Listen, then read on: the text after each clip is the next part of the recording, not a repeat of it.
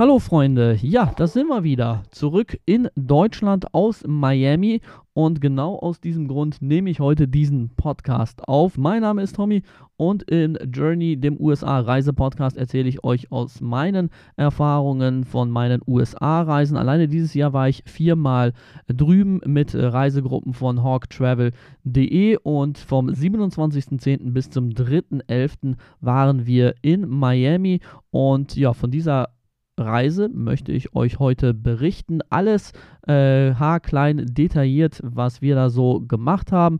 Und vielleicht habt ihr da vielleicht den einen oder anderen Punkt, den ihr euch da abschauen könnt. Oder vielleicht habt ihr auch da noch was zu ergänzen. Könnt ihr natürlich gerne machen, könnt mir gerne schreiben. adhoctravel.de auf Instagram. Da bin ich sehr, sehr froh, wenn ihr mir dort schreibt. Ja, wie schon angesprochen, wir waren in Miami, Miami Beach, haben dort einiges unternommen. Fokus war auf US-Sport, dementsprechend haben wir ein NBA-Spiel, ein NFL-Spiel und ein College-Football-Spiel mitgenommen. Also die volle Palette konnten wir glücklicherweise mitnehmen. Das ist für mich bei der Konzeption der Gruppenreisen immer wichtig, dass wenn ich so im Reisezeitraum um den November rum äh, diese Reisen plane, dass wir äh, noch die Möglichkeit haben, tatsächlich College Football mitzunehmen. Das ist ein relativ kurzes Fenster, was man da halt eben hat, weil College Football ja im Neujahr schon mit den Bowl Games sozusagen endet und vor allem ist es dann halt auch so, dass College Football in gewissen Regionen recht populär ist, sogar sehr populär und in anderen, gerade halt wenn es in den Großraum New York geht, ja, halt eben nicht so stark vertreten ist. Und das fand ich halt eben sehr, sehr geil, dass wir diesmal halt ein College Football mitnehmen konnten. Und wie gesagt, von den Spielen werde ich euch da in diesem Podcast ausführlich berichten. Wenn ihr Interesse habt an so einer Gruppenreise, dann schaut auf hawktravel.de vorbei. Für nächstes Jahr Miami haben wir noch Plätze frei, also schaut euch das mal an. Wenn ihr auf die NBA steht, dann sowieso. Und für New York ist auch noch jemand abgesprungen und da hätten wir die Möglichkeit, noch einen Nachrücker mit reinzuholen. Also New York mit einigen NBA-Games im äh, Januar oder Februar ist es. Äh, schaut auf jeden Fall auf hawktravel.de vorbei, wenn euch das interessiert. Wenn ihr da Fragen habt, könnt ihr mir, wie gesagt, jederzeit auch gerne schreiben. Ja, Miami. Im Vorfeld war diese Reise die chaotischste, die ich bisher überhaupt geplant hatte. Für euch zum Hintergrund, äh, ich mache diese USA-Gruppenreisen jetzt äh, seit knapp etwa einem Jahr und die, diese Reise hier, das war die fünfte insgesamt. Ähm, und im Vorfeld gab es so viel Chaos, wie es bei keiner anderen Reise gab. Es ist bei uns so, dass wenn ich diese Gruppenreisen vorstelle und plane, äh, dann ist die erste Woche äh, entscheidend wichtig. In der ersten Woche schauen wir, ob das Interesse überhaupt vorhanden ist an so einer Gruppenreise. Und wenn das halt eben nicht da ist, dann canceln wir das Ganze halt wieder. Also bevor wir da zu viel Risiko eingehen. Also man muss halt auch sagen, da ist bei uns äh, halt auch immer ein gewisses Risiko äh, im Hintergrund, wenn wir solche Reisen anbieten. Und bevor das dann halt eben zu hoch ist, dann canceln wir das. Und das ist zum Beispiel mit Seattle passiert. Ich wollte eine Seattle-Reise machen und äh, dort die Mariners, die Washington Huskies als College-Football-Team und die Seattle Seahawks mit reinnehmen als NFL-Spiel. Und da kam in der ersten Woche zu wenig Resonanz, dass wir dann halt eben gesagt haben, okay, wir lassen das sein, bieten lieber New York an. Und da hatten wir dann halt auch eben genügend Anmeldungen für. Und und äh, bei Miami war es halt so, dass in der ersten Woche recht viel Anmeldungen schon kamen, sodass wir gesagt haben, alles klar, wir machen diese Reise und die restlichen Anmeldungen kriegen wir dann halt eben schon voll. Und das Hauptproblem war zu der Zeit eben, dass wir die Anmeldungen ähm, noch nicht so ja, sehr stark verpflichtend gemacht haben, sondern bei Anmeldungen hast du dann halt eben erst den Vertrag bekommen und konntest dann halt eben noch sagen, ach nö, weißt weißt du was, ich möchte das nicht. Und das Problem bei Miami war, das war bei, sonst bei keiner Reise äh, davor, dass sich sehr viele Leute angemeldet haben, die im Endeffekt dann wieder abgesprungen sind. Von den ersten fünf Anmeldungen war letzten Endes nur eine Person tatsächlich bei dieser Reise mit dabei. Und natürlich sagen dann Leute, ja, mach doch eine Anzahlung und mach doch dies und mach doch, da, mach doch das.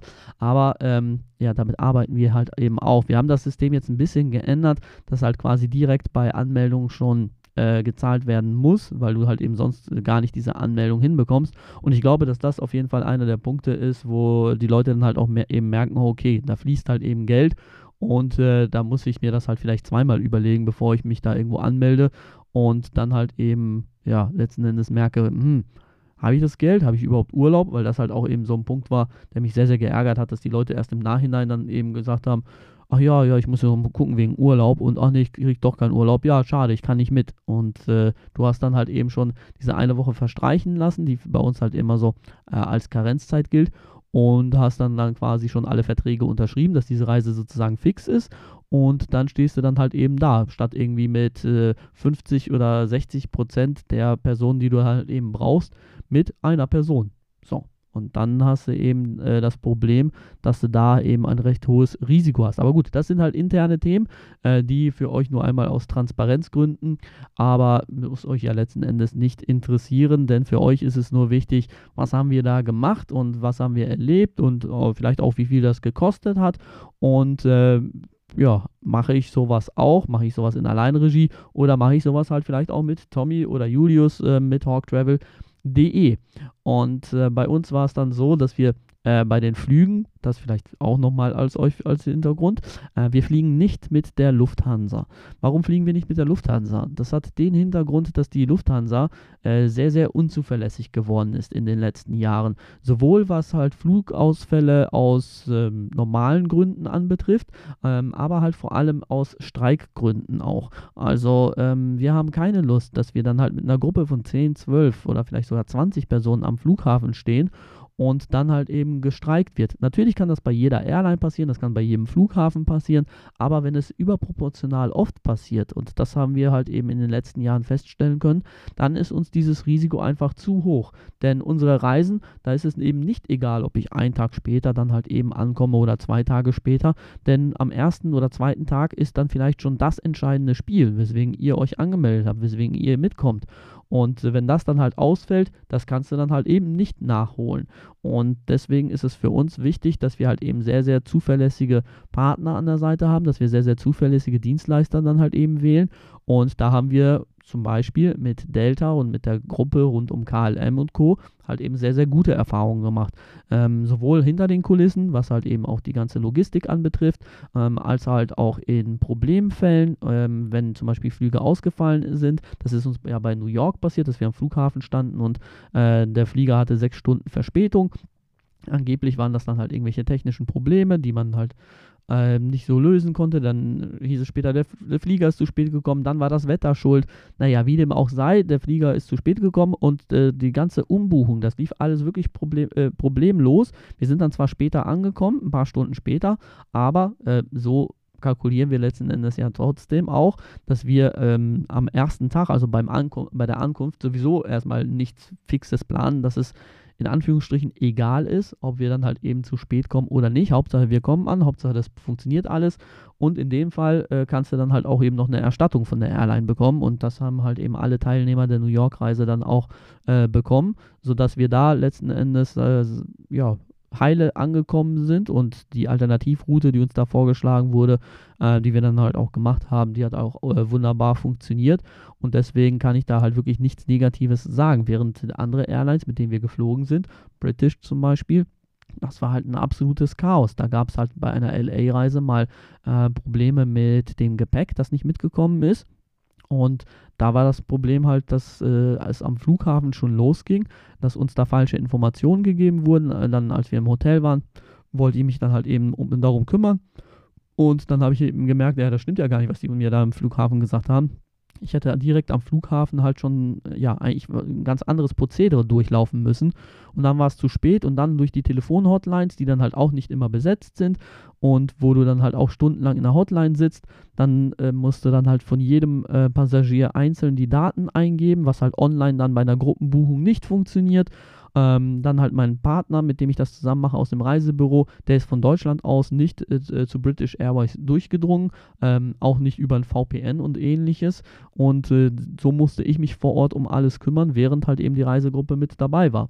Und das war halt, halt auch so ein Punkt, wo wir dann gesagt haben, nee, das machen wir dann halt eben nicht nochmal. Also wenn wir da halt eben schlechte Erfahrungen machen, dann gucken wir uns nach Alternativen um. Und das vielleicht als weiterer äh, Background-Blick äh, bei uns, wie das halt eben so abläuft. Ähm, und das sage ich halt eben deswegen, weil wir halt ähm, aus dem Grund, dass wir nicht mit Lufthansa fliegen, häufig äh, umsteigen müssen. Und äh, das finde ich grundsätzlich halt gar nicht so verkehrt, wenn man zwischendurch halt eben eine kleine Pause hat. Uh, verlängert aber halt letzten Endes die Reisedauer natürlich äh, ein bisschen. Und bei uns war es jetzt so, dass wir in Düsseldorf abgeflogen sind und dort halt mit Delta geflogen sind, dann nach Atlanta und dann von Atlanta umgestiegen sind nach Miami. Und wenn ihr umsteigt, vielleicht nur als grundsätzlicher Tipp, ähm, nie weniger als zwei Stunden mit einplanen. Lasst den Flieger zu spät kommen oder sonst was. Ähm, vor allem ist es so, wenn ihr in Amerika das erste Mal Land betretet, müsst ihr, egal ob das jetzt euer Endziel ist oder nicht, müsst ihr dort die Immigration machen. Das heißt, ihr müsst da halt zu diesem Immigration Officer gehen und mit dem dann halt eben quatschen über die Gründe, warum ihr dann halt eben da seid. Und mm, in dem Regelfall geht das halt eben sehr, sehr schnell. Manchmal dauert es ein bisschen länger, je nachdem, wenn da halt irgendwie fünf äh, Urlaubsflieger ankommen und alle gleichzeitig da sind und bei der Belegschaft irgendwie äh, die Hälfte der Leute wegen Krankheit ausfällt, Gut, dann kann es halt auch schon mal sein, dass man drei Stunden in der Immigration steht. Und da muss man dann halt tatsächlich immer gucken, so, ja, wenn ihr äh, mit Umstieg äh, plant, dass ihr da halt genügend Zeit einplant. Und äh, bei uns war es dann halt eben so, dass wir ähm, um 10.35 Uhr in, äh, losgeflogen sind. Um 14.45 Uhr Ortszeit waren wir da und 16.40 Uhr Ortszeit sind wir weitergeflogen. 18.49 Uhr waren wir dann letzten Endes in Miami. Und das hat auch mehr oder weniger alles gut geklappt. Gerade halt eben der Umstieg in Atlanta war auch recht spannend. Das ist der größte Passagierflughafen der Welt, also noch viel größer als äh, Frankfurt zum Beispiel. Und äh, da musste halt auch schon mal, und da ist halt auch die lange Transferzeit wichtig, von dem einen Terminal, wo du ankommst, zum anderen Terminal, wo du hin musst, halt auch schon mal ein bisschen wandern oder halt mit einem Airtrain oder sonst was fahren. Und äh, das hat aber, wie gesagt, alles wunderbar funktioniert und selbst mit Security Check, Immigration und so hat das halt auch alles easy funktioniert geklappt. Und äh, ja, wir sind abends angekommen in Miami und dann die erste Frage, wie kommst du von Miami zum Hotel? Und da gibt es halt eine sehr, sehr günstige und einfache Methode, nämlich äh, den Express-Shuttle-Bus, äh, also ein grundsätzlich ein ganz normaler Bus, der dann halt eben vom Flughafen losfährt und dann halt ein ähm, paar gezielte Stationen ähm, anfährt. Ich glaube, in Miami sind es zwei und dann halt eben Miami Beach äh, abfährt und bei uns war es so, dass unser Hotel, ähm, beziehungsweise die Bushaltestelle, wo der Bus angehalten hat, quasi direkt hinter unserem Hotel war. Und das hat eben super gut gepasst, dass man da halt eben für, ich glaube, 2,25 Dollar kostet eine Fahrt, äh, da halt eben vom Flughafen nach Miami Beach kommt, weil das muss man halt auch beachten. Wenn ihr nach Miami fliegt, äh, müsst ihr unterscheiden, fliege ich nach Miami oder fliege ich nach Miami Beach. Also das sind halt zwei unterschiedliche Geschichten. Miami Beach ist halt eben der, die, die Strandinsel und Miami ist halt der Festlandpart äh, mit Downtown, wo dann halt auch das äh, Stadion der Miami Heat und so steht. Und Miami Beach ist dann halt eben der Strandpart. Und da muss man dann halt auch erstmal über so eine Brücke drüber. Und äh, da solltet ihr auf jeden Fall gucken, wenn ihr eine Reise nach Miami plant, wo euer Mittelpunkt ist. Ist der tatsächlich am Strand? Wollt ihr eher so ein bisschen entspannen und sagt, ja, hin und wieder vielleicht einen Ausflug nach Miami oder so? Oder sagt ihr, nee, ich bin eigentlich die ganze Zeit unterwegs und an Strand will ich vielleicht nur einmal oder zweimal dann holt ihr euch euer Hotel vielleicht irgendwo in Miami, da in der Bayside Area zum Beispiel, wo das äh, Stadion der Heat ist oder Downtown oder sonst wo, wo ihr dann halt eben möchtet. Wobei gerade bei Miami müsst ihr dann halt auch schon aufpassen auf die Viertel, äh, wo ihr dann halt eben euer Stadion, äh, euer Hotel dann halt eben bucht und wo ihr vielleicht auch noch einen Bogen drumherum macht. Denn wie in jeder Großstadt ist es natürlich halt auch in Miami so, dass es da so ein paar Ecken gibt, die halt nicht so spannend sind. In Miami Beach hingegen ist es relativ entspannt. In Miami Beach äh, hast du halt den Unterschied zwischen äh, North, Mid und South Beach. South Beach ist das, was man am ehesten kennt, gerade halt, wenn man NBA und so guckt. Ähm, wenn LeBron James sagt, äh, er äh, was hat er gesagt? Ähm, taking my talents to South Beach, glaube ich, hat er gesagt.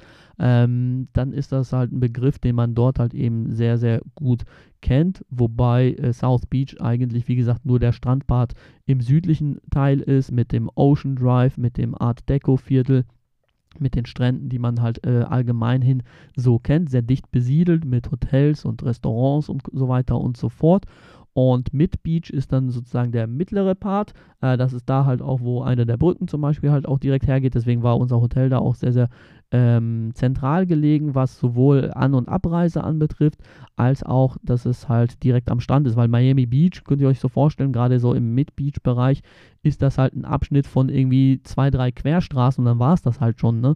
Und äh, deswegen war es dann halt auch so, dass unser Hotel, das circa äh, 39, also circa 39, circa 39, ähm, das war ähm, sehr, sehr gut gelegen an der 39. Straße, wie das äh, der Name dann halt auch schon sagt ähm, was zumindest Ruhe anbetrifft. Also es war ein sehr, sehr ruhiger Bereich. Am Strand war kaum was los. Das heißt, du hattest wirklich komplett den ganzen Bereich für dich alleine mehr oder weniger. Und es war halt nicht so touristisch vollgeschissen, äh, wie das dann halt eben in South Beach vielleicht dann der Fall ist. Also gerade zur Hochsaison natürlich ist das vielleicht für den einen oder anderen wichtig. Wobei man da halt auch sagen muss, wenn du da halt eben in den Trubel möchtest, ne, wenn du da halt eben was erleben möchtest, wenn du da zur Lincoln Road zum Beispiel willst, das ist so eine Open-Air-Mall mit ganz vielen Geschäften, Restaurants und Bars und so, ähm, dann bist du da eine halbe Stunde zu Fuß unterwegs und dann na, zum Ocean Drive sind es nochmal fünf bis zehn Minuten extra. Das musst du dann halt eben schon wissen, ob du das eben willst oder nicht. Für uns war es halt eben kein Problem. So ein kleiner Spaziergang am Strand entlang, an der Promenade, äh, war dann halt auf jeden Fall nice. Vor allem, wir hatten halt zwischen 25 und 30 Grad. Äh, mit einer leichten Brise mit bei, dass es halt nicht unangenehm war. Also es war schon ziemlich cool und hat dann auch ganz gut gepasst. Ähm, vor allem was den Transport anbetrifft, wenn ihr dann eben äh, sagt, nee, das ist mir fußläufig zu weit, dann könnt ihr so einen blauen Trolley nehmen, äh, so einen blauen Bus, der ist kostenlos, ähm, der fährt nur ein bisschen, ja, also es ist schwierig herauszufinden, wann denn der nächste kommt und ob er überhaupt kommt. Äh, das ist da tatsächlich so ein bisschen chaotisch gewesen, als ich den halt eben nehmen wollte, sodass ich dann auch hauptsächlich auf Uber und, äh, und Lyft umgestiegen bin. Äh, Uber und Lyft sind beides äh, Apps, mit denen ihr, ihr ja, quasi transportiert werdet mit einer Privatperson mehr oder weniger äh, die mit ihrem privaten Auto dann halt eben äh, Taxifahrten sozusagen anbietet. Und bei Uber und bei Lyft könnt ihr dann halt eben entweder ein Rideshare machen, dass vielleicht jemand sich dazusetzt und dann die Strecke erweitert wird, aber ihr kommt am Ende natürlich trotzdem an, äh, teilt euch dann den Preis mit der Person, dann wird es halt ein bisschen günstiger. Ähm, oder halt aber ihr bestellt euch ein Uber von, für euch alleine, für bis zu vier Personen oder für bis zu sechs Personen. Und das haben wir dann halt zum Beispiel auch als Gruppe gemacht. Wir waren zu zehnt, dass wir, wenn wir mit dem Uber gefahren sind, dann hat einer einen Sechser und einer einen Vierer genommen und dann konnten wir halt alle gemeinsam unterwegs sein und genauso könnt ihr das dann halt auch machen. Bei Uber ist es halt auch wichtig zu sagen, dass ihr da halt eben kein Cash irgendwie zahlt. Also ihr, ihr zahlt den Taxifahrer oder den Uber- oder Liftfahrer halt nicht irgendwie selbst mit Karte oder sonst was, sondern das wird alles über die App geregelt. Also ihr bestellt euch euer Uber, gebt an der Mappe ein, wo ihr abgeholt werden wollt, wo ihr äh, hinfahren wollt drückt, äh, ihr kriegt einen Preis angezahlt, äh, angezeigt, wenn ihr damit einverstanden seid, drückt ihr auf OK und dann ist das halt auch letzten Endes der Preis, den ihr bezahlt. Dann kommt halt ein Fahrer, ihr steigt ein, dann sagt er, hier, bist du der Tommy? Ja, bist du der Fahrer? Ja. Ähm, ihr kriegt äh, in der App, kriegt ihr dann halt auch äh, das Kennzeichen angezeigt, das Gesicht, die Bewertung von dem Fahrer und so. Und so ist das halt eine relativ sichere Sache, was das anbetrifft. Äh, sehr, sehr easy vor allem. Und sobald ihr aussteigt, äh, wird dann euer Betrag von der Kreditkarte, PayPal oder sonst was abgebucht. Und ihr könnt dann halt eben auch noch Trinkgeld geben, was in den USA ein wichtiger Faktor ist. Das heißt, das sollte man auch noch äh, reinrechnen. Was mir bei Uber an, äh, aufgefallen ist, äh, um hier nochmal einen Schwenk zu machen, ist, dass es da hier und da ein paar versteckte Gebühren gibt, dass die nachträglich dazukommen, wenn es dann halt eben heißt, ja, die Fahrt war jetzt doch ein bisschen länger oder ja, da war jetzt ein bisschen mehr Aufkommen oder das war ein Event, von dem ihr zurückgekommen seid, da gibt es nochmal einen Aufschlag und so. Also das ist mir negativ aufgefallen, das gab es bei Lyft zumindest halt so nicht. Naja, und das vielleicht äh, erstmal zur Logistik. Unser Hotel, wie gesagt, das äh, Circa 39 ähm, das ist ein sehr schönes Hotel, ist halt nicht allzu groß, hat halt so einen typischen Art Deco-Style in so einem beigig-sandigen äh, Tönen mit diesen typischen Fenstern und Verzierungen, wie man das halt bei Art Deco kennt. Hat halt so ein rotes kleines Vordach mit so einer Veranda vorne, wo ein Café mit dran ist, beziehungsweise wo man frühstücken kann. Und äh, das ganze Gebäude hat halt zwei ähm, ja, zwei Haupt, also ein Hauptgebäude und ein Nebengebäude und die sind verbunden durch so einen Innen- äh, Garten, äh, ja, Garten könnte man dann eventuell schon sagen, äh, der sehr, sehr schick eingerichtet ist, wo allerdings halt die ganze Zeit man von außen die äh, Klimaanlagen dröhnen hört. Ähm, aber ansonsten halt schon sehr cool, weil überall Palmen sind und überall halt irgendwelche äh, Sessel und Stühle aus irgendwie ja, Bambus oder irgendwas Geflochtenes, so, so in die Richtung. Halt sehr, sehr karibisch angehaucht, das ganze Hotel vom Stil her. Fand ich sehr, sehr cool.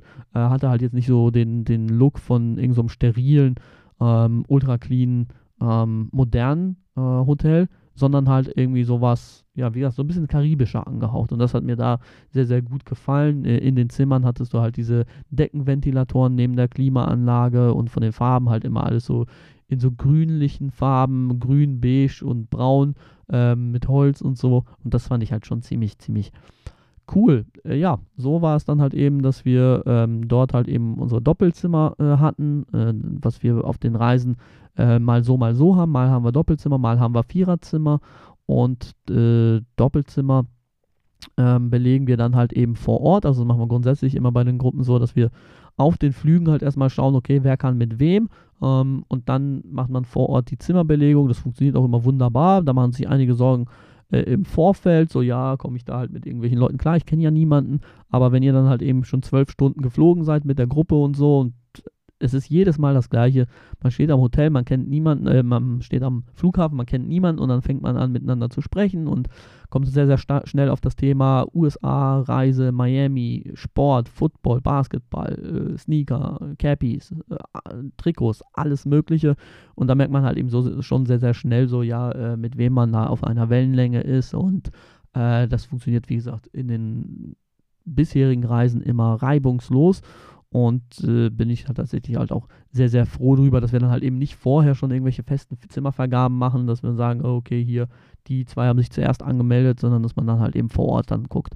Und ähm, da ist es so, dass wir ähm, die Gegend erstmal erkundet haben. Das heißt, wir haben halt erstmal geschaut, okay, ähm, zum Strand sind es tatsächlich fünf Minuten, also du musst halt einmal über die äh, Straße äh, rüber und äh, dann bist du schon an der Promenade und wenn du da an der Promenade vorbeigehst, ähm, kommst du halt an den Strand und das ist halt schon ein ziemlich geiles Gefühl, äh, wenn du da abends irgendwie ankommst und es ist halt immer noch 25 Grad, voll warm und äh, du hältst den Fuß ins Wasser und denkst, äh, oh, jetzt wird es ein bisschen kühl und gar nichts, also es ist halt immer noch super angenehm und äh, dann hatten wir ein CVS quasi äh, direkt nebenan, das war sehr cool, CVS ist halt ein 24 Stunden rund um die Uhr eine Art Drogeriemarkt, sowas wie mh, Rossmann oder DM vielleicht äh, zu vergleichen, also wo du Snacks, Getränke, solche Sachen für den Alltag dann halt eben findest, aber halt auch äh, eine Apotheke, wo du dann halt eben so Schmerzmittel und äh, für den Schnupfen oder was weiß ich, was halt eben auch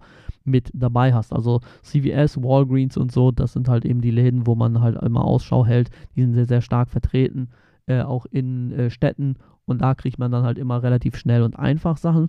Plus, wir hatten direkt neben uns hatten wir so einen kleinen, ähm, ja, privaten Laden, Primo Market hieß der. Ähm, und der war halt richtig geil. Da gab es halt äh, so eine Sandwich-Theke, äh, wo die halt frisch äh, Sandwiches dann eben belegt haben, so ein bisschen Subway-mäßig, je nachdem, was du dann halt eben haben möchtest. Alles halt lateinamerikanisch angehaucht, das heißt Empanadas und Co. gab es dann halt da ebenfalls. Und äh, das war eine ziemlich geile Geschichte, weil da halt jeder sich frisch irgendwie was machen konnte, egal ob es abends nochmal irgendwie der kleine Hunger war oder morgens zum Frühstück, äh, dass man sich da halt eben direkt was holen konnte. Und äh, Frühstück hatten wir zum Beispiel nicht im Hotel mit dabei, weil das Frühstück in amerikanischen Hotels meist eher mau ist. Ähm, und wenn man das halt nochmal extra ähm, zahlen muss, das lohnt sich halt meist nicht. Also dann zahlst du irgendwie 20 Dollar für irgendein Frühstück, was so halb gar irgendwie ist. Und äh, wenn du dann halt nebenan äh, in diesen Markt gehst, dann kriegst du für irgendwie 7 Dollar äh, so ein richtig äh, fettes äh, halbes Sub sozusagen, für 10 Dollar ein ganzes. Und ähm, wirst da halt richtig satt, kannst dir das halt individuell so ein bisschen äh, aufteilen, was du dann halt eben haben möchtest. Oder du gehst halt extern essen und da haben wir halt auch einen ähm, Laden gefunden, der in so einem Hotel drin war. Crema, Gourmet, Bar, Bistro, irgendwie so hieß das. Und das war halt auch richtig gut. Ähm, da hast du Pancakes bekommen ähm, mit Rührei und Bacon, aber auch sowas wie Acai Bowls, Avocado Toasts und das Typische, was man halt eben so in Amerika zum Frühstück dann halt eben bekommt, plus ultra leckeren Kaffee. Ähm, ich habe tatsächlich in dem Laden nebenan, habe ich das erste Mal kubanischen Kaffee getrunken, Cortado. Ähm, sehr, sehr lecker, sehr, sehr süß ähm, sehr, sehr fest und cremig halt. Und äh, ja, also da bin ich voll drauf hängen geblieben, habe, glaube ich, jeden Tag äh, diesen kubanischen Kaffee dann halt auch getrunken. und bin da halt voll der Fan tatsächlich dann davon geworden. Also das vielleicht zur Frühstücks- und Essenssituation. Ähm, aber legen wir vielleicht los. Jetzt habe ich ja schon fast eine halbe Stunde gefühlt gequatscht und noch gar nicht erzählt, was wir denn so gemacht haben. Also wir waren am ersten Tag waren wir, also am ersten vollen Tag waren wir beim College Football und da haben wir dann halt eben geschaut, okay, wie kommen wir zum ähm, Stadion, zum Hard Rock Stadium? Da gibt es unterschiedliche Möglichkeiten. Du kannst halt entweder mit einem Bus halt einfach fahren, das dauert aber sehr lange. Ähm, und weil das eben hard, das Hard Rock Stadium relativ weit außen ist und da gibt es halt kein äh, Express-Shuttle oder ähnliches, zumindest halt keiner, der regulär fährt.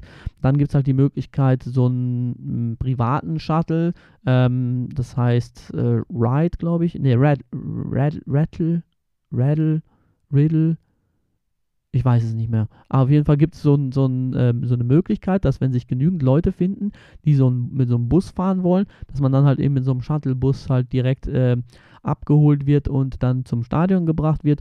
Und das kostet ungefähr, ich glaube, 50 Dollar ähm, für hin und zurück. Ähm, für den Bus zahlt man 2,50 äh, pro Fahrt. Das ist also sehr, sehr günstig.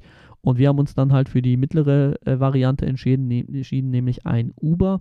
Und das Uber zum Stadion hat ungefähr 50 Dollar gekostet. Und wenn du das dann halt durch äh, vier oder sechs Personen dann halt eben teilst, dann bist du dann bei ungefähr 10, 12 Dollar pro Kopf, äh, die das dann pro Fahrt gekostet hat. Und das war es uns auf jeden Fall wert, weil das halt eben die flexibelste Art und Weise ist, um dann halt eben zu reisen, um dann halt eben zum Stadion zu kommen, weil das dann doch halt ungefähr eine halbe Stunde, glaube ich, äh, Fahrt war, die das dann halt eben dauert. Und da muss man dann halt schon gucken, okay, ähm, das ist jetzt nicht ohne, wenn du da mit dem Bus fährst, bist du zwei Stunden unterwegs. Deswegen ist das dann halt so eine Sache da. Mit dem äh, Uber ist es tatsächlich am einfachsten. Und da muss man aber halt auch wissen, da kam zum Beispiel halt auch, als wir zurückgefahren sind bei äh, Uber, äh, noch ein Aufschlag von irgendwie 10 Dollar für Event dann halt äh, drauf. Und äh, wenn du dann halt direkt nach dem Spiel Uber haben willst, ist es sehr, sehr teuer. Also bei diesen Apps ist es so, je mehr Leute äh, ein Taxi anfordern, umso teurer wird es, also Angebot und Nachfrage. Deswegen ist es da halt immer sinnvoll, entweder sich schon ein paar Tage vorher eins zu bestellen. Da zahlst du zwar so einen Bestellaufschlag drauf, aber das ist dann meist trotzdem noch günstiger als äh, vor Ort das dann halt eben zu holen, zumindest direkt nach dem Spiel. Ähm, oder man wartet halt einfach ein bisschen, dann geht der Preis runter, sobald halt eben die ersten halt alle schon äh, weg sind. Und ihr könnt euch das vorstellen bei so einem Stadion, wenn da halt irgendwie 80.000 Leute oder so drin sind äh, und die wollen halt alle nach Hause, die fahren halt alle mit dem Auto äh, in den USA dann äh, ist da halt verkehrsmäßig einiges los und bis sich das beruhigt hat, das dauert tatsächlich ein bisschen. Deswegen äh, muss man da halt immer so ein bisschen schauen, wie man da äh, hin und weg kommt. Ähm, ist aber dann in den meisten Fällen dann halt kein riesiges Problem. Ja, und im Stadion äh, selber, beziehungsweise am Stadion angekommen, geht es dann halt eben los mit dem Tailgating. Das sind halt eben die Feiern, die vor dem Spiel stattfinden, entweder auf dem Parkplatz. Man muss halt auch sagen, wenn ihr mit dem Auto zum Beispiel zum Stadion unterwegs seid, dann müsst ihr halt auch ein Parkplatzticket vorher kaufen. Und das kann teilweise teurer sein als euer Ticket, was ihr fürs Stadion gekauft habt. Also irgendwie zwischen 50 und 100 Euro äh, ist das halt alles ähm, überhaupt kein ähm, Thema, was eben nur das Parken anbetrifft. Und da seht ihr dann halt eben die ganzen Pickup-Trucks und die ganzen Leute, die dann äh, dort eben äh, feiern und äh, sich die Bälle hin und her schmeißen und keine Ahnung, Cornhole spielen und da ihre Zelte aufgebaut haben oder zumindest ihre Vordächer da und da halt eben ihre Burger grillen und so. Und das ist halt eine sehr, sehr ausgelassene, coole Stimmung. Ich bin jetzt nicht so der Typ, der da jetzt irgendwie hinläuft und mit den Leuten quatscht, aber wenn ihr da so offen seid und unterwegs seid, äh, die Leute anquatscht, also Amerikaner sind ja sowieso immer sehr, sehr offen, ähm, dann kann es halt auch sein, dass ihr da ein bisschen was mitessen oder mittrinken könnt, aber ist tatsächlich nicht so mein Style. Ähm, vor allem in Miami ist es halt so, beim Hard Rock Stadium, sowohl beim College Football als auch bei den äh, Dolphins, bei der NFL, gibt es halt so einen offiziellen Tailgate-Bereich von Sponsoren und da kriegt ihr halt immer irgendwas in die Hand gedrückt, da könnt ihr immer irgendwie was machen. Da könnt ihr ähm, auf meinem YouTube-Kanal Tommy Hawk TV äh, Ausschau halten nach den Miami-Videos, die erscheinen jetzt jeden Sonntag. Ähm, jetzt am Sonntag geht's los. Und da werdet ihr im zweiten Video werdet ihr dann halt eben das College Football Erlebnis dann halt eben sehen und im dritten dann äh, die NFL Und da seht ihr das, was ich meine mit diesem ganzen Tailgate-Krams. Äh, da könnt ihr irgendwelche Field Goals schießen und wenn ihr das schafft, dann kriegt ihr halt irgendwie eine äh, Perücke mit orangenen Haaren, äh, passend zu den Teamfarben und solche Geschichten halt. Ne? Dann war da halt irgendwie so ein Pepsi-Truck und da kriegst du Pepsi kostenlos ähm, oder kannst dann halt irgendwie äh, Bierpong spielen, nur mit so ähm, eimergroßen äh, Bechern sozusagen und dann halt mit einem großen Schaumstoffball und solche Sachen halt. Dann stehen, laufen da irgendwelche Cheerleader rum, du kannst mit denen Fotos machen und so weiter und so fort. Das heißt, selbst wenn man da halt nicht organisiert irgendwie an diesem ähm, Tailgating aktiv mitmacht, kann man da halt trotzdem einiges erleben und ein bisschen Spaß haben. Deswegen lohnt es sich auf jeden Fall vorher zu kommen. Ähm, bei dem Spiel war es jetzt so, dass 90 Minuten vor dem Spiel die Tore aufgemacht wurden und wir sind dann halt meistens, also ich versuche immer drei Stunden vorher da zu sein, dass man halt irgendwie eine halbe Stunde da rumlaufen kann, vielleicht eine halbe Stunde bis Stunde ähm, im Shop dann halt auch verbringen kann, weil der Teamshop meistens schon vorher auf hat. Jetzt den Fall von den Dolphins ist er halt auch äh, vor dem Stadion, das heißt, da könnt ihr, bevor die Tore aufmachen, auch schon rein. Und äh, da war das dann bei den Hurricanes so, dass der Team Store zu 50% mit Hurricanes Sachen, zu 50% mit Dolphins Sachen besetzt war und da waren ziemlich coole Sachen mit dabei. Da haben sich einige von uns dann halt irgendwelche äh, Fischerhüte dann geholt, diese Bucket Hats. Ähm, ich habe mir ein Cap geholt, was ich so in der Art noch nicht hatte, mit so einem Regenjackenstoffartigen äh, ähm, Material von den Miami Hurricanes, von 47 Brand, glaube ich, war das. Und das fand ich ziemlich nice und habe mir das dann eben gegönnt. Aber gerade halt was Jerseys anbetrifft, habt ihr da natürlich Auswahl und könnt euch da halt eben mit Klamotten eindecken. Wenn ihr an Jerseys übrigens Interesse habt, wenn ihr auf Vintage-Sachen steht, schaut bei Hawk Vintage vorbei, hawkvintage.de. Das ist meine Seite, das ist mein Shop, wo ihr ähm, garantierte Originale findet. Also wenn ihr auf Ebay und so unterwegs seid, wenn ihr da mal Michael Jordan Jersey oder so eingibt, dann sind da irgendwie 80% davon tatsächlich Fake. Und wenn ihr da halt irgendwie keinen Bock drauf habt und eine seriöse äh, Anlaufstelle haben wollt, schaut mal gerne bei mir im Shop vorbei, lasst mir Feedback da. Und äh, ja, wenn ihr dazu irgendwelche Sachen Fragen habt, könnt ihr mir natürlich auch gerne Fragen stellen auf Instagram at hawkvintage.de. Also sehr, sehr einfach. Hawk Vintage, Hawk Travel und so weiter. So sind da meine Kanäle. Naja, und nachdem wir uns da halt eben eingedeckt haben mit Merch und ein paar Fotos gemacht haben vor den Statuen und so, äh, konnten wir dann halt auch eben reingehen. Und bei den Tickets ist es halt so, dass die Tickets inzwischen alle nur noch digital äh, stattfinden und vermehrt dann tatsächlich immer no, äh, nur noch über eigene Apps. Das heißt, es wird tatsächlich ein bisschen schwieriger, inzwischen äh, die Tickets zu holen. Früher war es halt überhaupt kein Problem. Da hast du halt eben über Ticketmaster, StubHub, SeatGeek und so weiter und so fort da halt eben ähm, digitales Ticket bekommen und konntest das dann halt eben vorzeigen. Heute ist es so, dass du ähm, entweder über die Webseite, wo es dann halt eben noch klar geht, also wenn du dann die App nicht hast, weil du die nicht runterladen kannst, weil es die in Deutschland nicht gibt, im deutschen Store, ähm, dann kannst du dir äh, das über die Webseite einfach anzeigen lassen und dann läuft da so ein QR-Code, äh, der sich dann alle paar Sekunden ändert. Und deswegen kann man es halt auch nicht mehr ausdrucken und keinen Screenshot machen, sondern man muss das halt direkt physisch dann auch da haben, äh, weil da wahrscheinlich halt zu viel Schindelu damit getrieben, getrieben wurde. Und äh, bei den Hurricanes war das so, dass das zum Beispiel über die äh, Hurricanes eigene App dann halt eben lief, wo man dann halt eben die Tickets hintransferiert bekommen hat. Also das ist momentan tatsächlich so ein bisschen in, in, in ja, Umschwung, so dass die Tickets halt eben nicht mehr über Ticketmaster oder StubHub und Co. Äh, direkt angezeigt werden, sondern dass die dann halt eben in den, in die App oder in die Plattform von den Teams selber dann eben geladen werden. Also da müsst ihr ein bisschen schauen, wenn ihr euch dann Tickets holt, äh, wie das ganze Prozedere dann halt eben läuft. Gegebenenfalls muss man sich dann vielleicht auch mit dem Service auseinandersetzen, mit der Hotline beziehungsweise mit dem Chat und dann halt eben sagen, ja, hier, ich habe das gekauft und ich komme da nicht dran und so, schickt mir das, helft mir mal, wo, wie, wie komme ich da dran. Ähm, das ist also tatsächlich inzwischen ein bisschen komplexer, als es vorher der Fall war. Und äh, ja, die Ticketkontrollen sind da halt eben, oder grundsätzlich die Kontrollen sind halt sehr einfach. Du läufst halt durch einen Metalldetektor, das ist bei jedem Spiel so. Du legst halt vorher alle deine Sachen wie im Flughafen in so ein kleines Körbchen. Da gucken sie dann gegebenenfalls durch. Was Taschen anbetrifft, müsst ihr halt aufpassen. Äh, in den meisten Stadien sind nur Clear Bags ähm, zulässig, die die Größe von, ich sag mal, so einer DVD-Hülle dann halt eben ha haben. Also die müssen durchsichtig sein und dürfen nicht zu groß sein. In einigen äh, Stadien sind Brusttaschen zum Beispiel noch nicht mal erlaubt.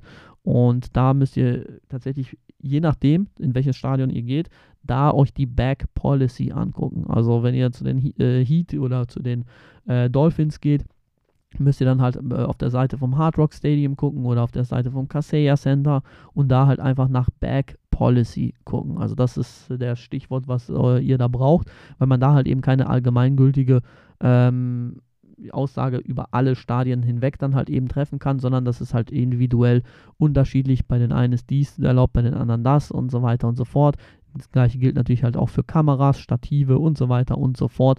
Bei den einen ist dies erlaubt, bei den anderen gar nichts. Also da müsst ihr dann tatsächlich gucken, ähm, was es da für Möglichkeiten gibt. In vielen Stadien gibt es halt noch auch noch äh, so Lockers, also so Spinde, wo man dann gegebenenfalls eine Jacke, äh, eine, einen Rucksack oder sowas hinterlassen kann. Die können aber auch teilweise recht teuer sein, ne? dass ihr da irgendwie 15, 20 Dollar nur für den Spind dann halt eben zahlt. Informieren vorher, schadet auf jeden Fall nicht. Naja, und wenn ihr dann halt eben durchgeht, das geht relativ schnell, dann kann man sich halt eben verteilen auf die ganzen Ebenen. Also du hast äh, die 100er-Ebene, das ist halt die Ebene ganz unten. Dort sind meistens halt irgendwelche oder die meisten Geschäfte, sehr, sehr viele Essensstände äh, und so weiter und so fort. Und dann geht es halt hoch, hoch. 200er ist meistens oder häufig äh, so VIP-mäßig irgendwie was oder irgendwelche Clubs oder so, wo man nicht so einfach reinkommt. Äh, und dann fährt man halt direkt weiter hoch zu den 300ern. Da sind halt die äh, schon recht weit oben und äh, in einigen Stellen, äh, Stadien gibt es dann halt auch noch eine 400, 400 oder eventuell sogar noch eine 500er Sektion. Und das sind dann halt eben die Plätze ganz oben, wobei man halt auch sagen muss, amerikanische Stadien, egal welche Sportart das ist, ob es Basketball oder Football oder Eishockey ist, sind meist so konzipiert, dass man halt auch oben noch gut sehen kann. Also äh, bei den meisten, äh, die ich halt eben auf den Reisen begleiten konnte und auch meine persönliche Meinung ist, dass du halt in den 300er Sektionen auch noch locker eben alles gut sehen kannst, gerade wenn du halt irgendwie äh, auf Höhe der Mittellinie sitzt. Ähm, oder halt irgendwo diagonal, also genau in den Ecken. Das sind für mich immer die besten Plätze, weil äh, dort kannst du halt eben das Spielgeschehen am besten verfolgen. Was ich eher versuche zu vermeiden, sind die Plätze quasi direkt hinter den Körben oder hinter den Field Goal Poles, je nachdem, welche Sportart es ist. Ähm, wenn ihr da halt eben äh, zu weit oben dann halt eben sitzt und dann äh, mittig dann sitzt, dann habt ihr eben das Problem, äh, dass ihr in der Tiefe Probleme bekommt. Das heißt, wenn das Team auf eure Seite hinzuspielt und auf eurer Seite ist, dann seht ihr die natürlich recht gut, aber wenn die auf der anderen Seite sind, dann seht ihr nach links und rechts, seht ihr sehr, sehr gut. Aber die Tiefe, also war das jetzt ein First Down oder nicht, der da hinten äh, stattfand, das sieht man dann tatsächlich ähm, dann nicht so gut. Deswegen versuche ich, diese Plätze zu vermeiden. Manchmal lässt es sich nicht vermeiden, weil der Preisunterschied einfach zu krass ist. Ähm, also bei den Dolphins hatten wir zum Beispiel solche Plätze. Ähm, ist dann halt auch okay, aber ähm, muss man dann halt auch wissen, ob man dann bereit ist, irgendwie 50 oder 100 Dollar mehr zu zahlen, nur um irgendwie vier Blocks weiter links zu sitzen. Also jetzt nicht irgendwie, um komplett weiter unten zu sitzen, sondern einfach nur ein paar Blocks weiter links oder rechts. Äh, da muss man dann halt eben selber für sich entscheiden, wie viel bereit man ist, tatsächlich zu bezahlen. Also beim College Football war das ja noch relativ human, da war das jetzt noch nicht so teuer. Da zahlt ihr irgendwas zwischen 50, 70 Dollar. Ähm, zumindest bei den Hurricanes war das der Fall. Und ähm, könnt da halt eben schauen. Also wir hatten ja auch äh, das aufgeteilt. Äh, die Hälfte von uns wollte ein bisschen weiter unten sitzen, die andere Hälfte wollte weiter oben sitzen. Und das ist ja auch etwas, was wir individuell bei meinen Reisen anbieten, dass wir sagen, ja, es, es gibt halt nicht schon die Tickets sind nicht inbegriffen und ihr, ihr, habt da keine Auswahl, sondern ihr könnt euch das selber quasi mitbestimmen, äh, zu welchen Spielen ihr geht, wie viel Geld ihr dafür bereit seid auszugeben, wo ihr sitzen wollt, was euch wichtig ist. Und so war das halt bei den Hurricanes auch, dass wir einen Bereich hatten oder einen Teil von uns, der in der 100er-Sektion gesessen hat und einen Teil von uns, der in der 300er-Sektion gesessen hat. Also ich habe die erste Hälfte unten gesessen und dann habe ich getauscht und bin dann nach oben gegangen, weil ich halt für Videos und so ist das auch immer schön. Äh, von oben hat man noch einen besseren Überblick über das Gesamtstadion, über die Atmosphäre und so weiter. Bei den Hurricanes ist das Problem aber, ähm, dass das Stadion sehr, sehr selten überhaupt voll wird.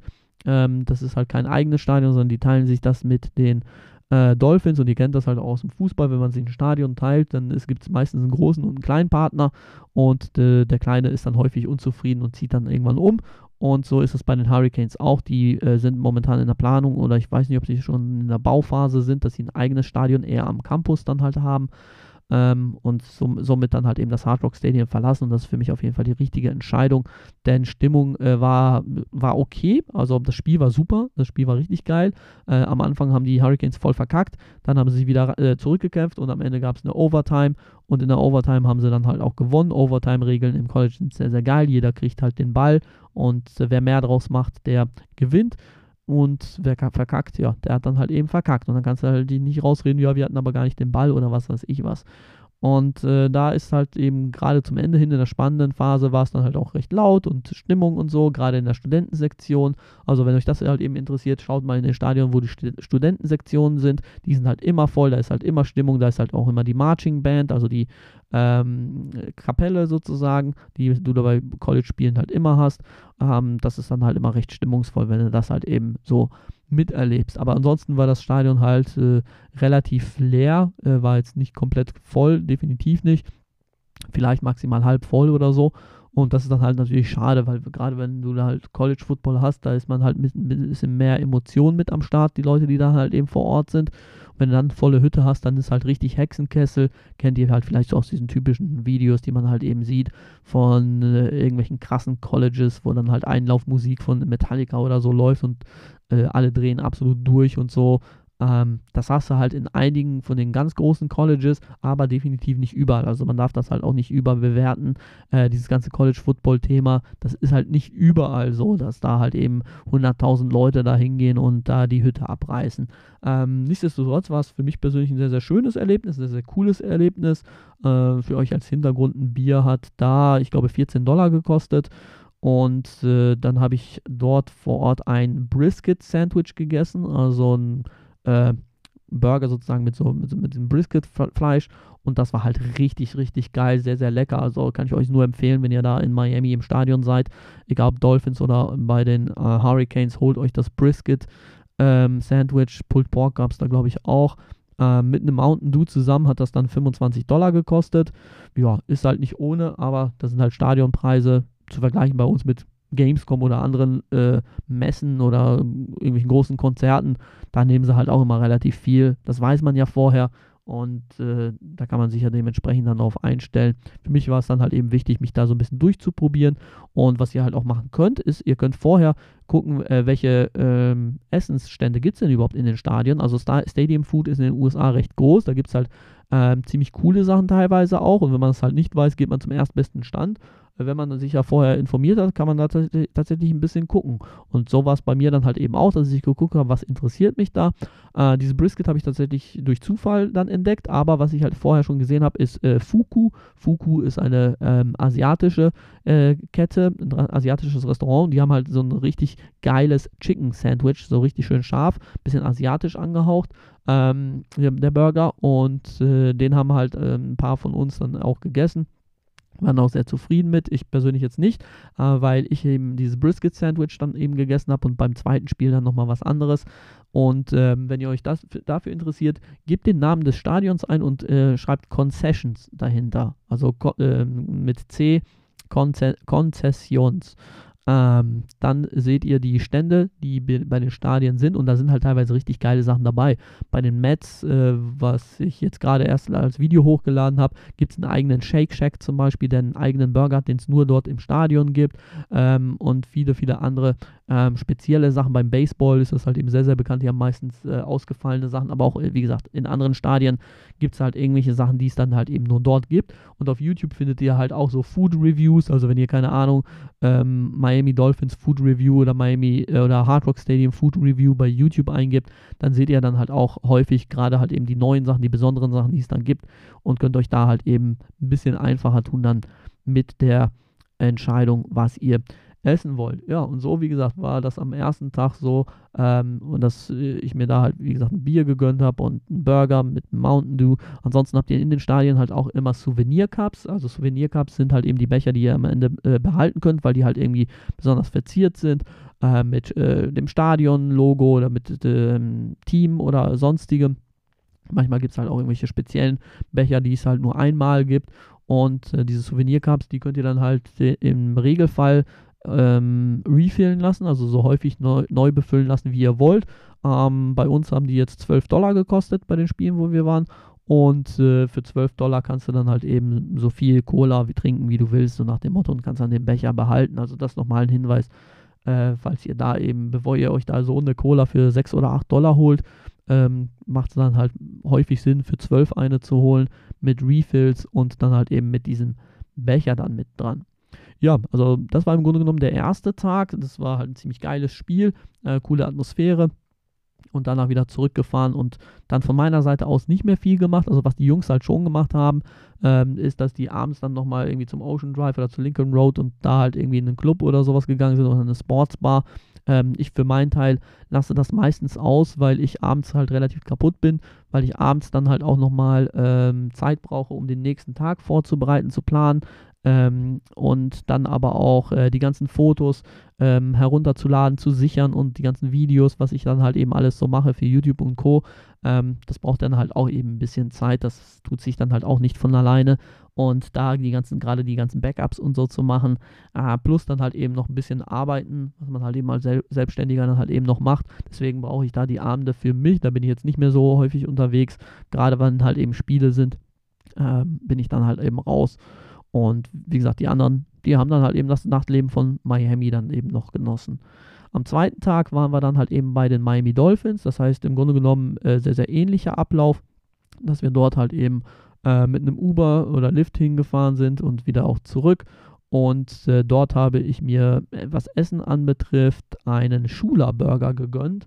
Äh, Don Schuler ist ja der legendäre Coach der Miami Dolphins, der auch eine Statue vor dem Stadion hat. Der hat eine eigene Restaurantkette, gibt es am Flughafen, aber auch am Stadion. Und da wollte ich halt einfach den Burger probieren, einfach weil es halt eben ja, eine Legende ist. Und da wollte ich halt einfach mal gucken, okay, wie ist der? Die Reviews sind gemischt und der Burger selber ist auch sehr, sehr spartanisch. Das heißt, du hast ein Brötchen, du hast Fleisch und du hast, ähm, ich glaube, ein paar Gürkchen oder sowas drin. Und dann war es das, mehr oder weniger. Ähm, was du dann halt eben noch machen kannst, ist, du kannst an den Hotdog-Ständen dir Soßen draufpacken.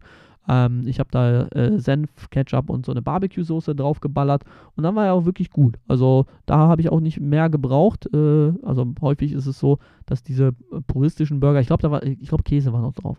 Auf jeden Fall ist das häufig so, dass diese puristischen Burger jetzt gar nicht äh, so schlecht sind, äh, wenn die Qualität dann halt eben stimmt. Wenn der Geschmack stimmt, dann brauchst, brauchst du halt nicht ähm, 32 äh, Zutaten und 15 exotische Soßen und was weiß ich was serviert, sondern halt ja, ein einfacher Burger.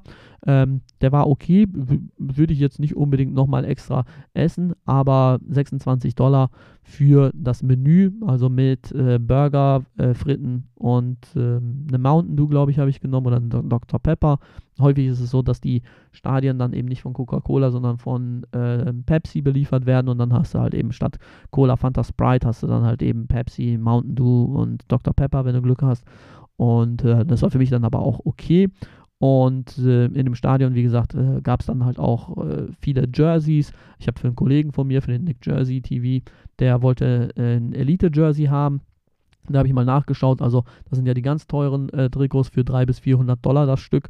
Ähm, und da gab es auch einige tatsächlich, überraschenderweise in Weiß und in äh, Türkis von den Miami Dolphins, von einigen Spielern. Aber das, was er haben wollte, genau das gab es dann halt leider nicht. Deswegen ähm, waren wir dann halt eben dort nicht erfolgreich, aber ansonsten gab es halt wirklich sehr, sehr viel Auswahl, was dann Jerseys anbetrifft. Grundsätzlich ist es so, dass die Jerseys vor Ort auch ähm, customized werden können, das heißt, ihr könnt die individualisieren. Das hat der Berg bei uns gemacht. Ähm, und äh, hat dann halt eben seinen Username, also Berg und seine 79 ähm, dann eben sich auf das Trikot machen lassen, konnte das dann zwei Stunden später abholen und hat dann halt eben eine schöne Erinnerung an dieses Stadionerlebnis. Das Ganze kostet zwischen 160 und 180 Dollar für die ähm, ganz normale ähm, Game oder, ne, wie heißen die äh, Standard-Jerseys? Jetzt habe ich den Namen doch, ich glaube, Game-Jerseys heißen die. Für die ganz normalen äh, Replika-Fassungen, das heißt, äh, die ganz normalen ähm, Trikots, wo halt eben Zahlen und Namen und so weiter aufgebügelt sind und dementsprechend halt auch sehr, sehr einfach dann äh, customized werden können. Und ja, preismäßig war das halt alles so in dem Rahmen, den man halt auch online so kennt. Wenn ihr im NFL-Store in den USA schaut, dann sind die Preise dann halt sehr, sehr ähnlich, sind also definitiv nicht die günstigsten. Manchmal ist es am Stadion in den USA sogar noch teurer, als wenn ihr das online bestellt. Äh, grundsätzlich werden da viele halt eben entzaubert, äh, weil sie halt eben denken, sie kommen in die USA und da ist das alles so günstig. Nee, im Regelfall sind die Jerseys hier, ähm, also in Deutschland, günstiger als in den USA selber. Vor allem ist es in den USA halt immer so, da kommt dann halt auch immer Steuer noch mit drauf, also Tax. Äh, und äh, wenn du da halt eben 100 Dollar für ein Jersey äh, ausgezeichnet hast, gehst du zur Kasse und zahlst 109 oder 110, je nachdem, nach Bundesstaat, nach Stadt und so, äh, sind da die Steuern unterschiedlich.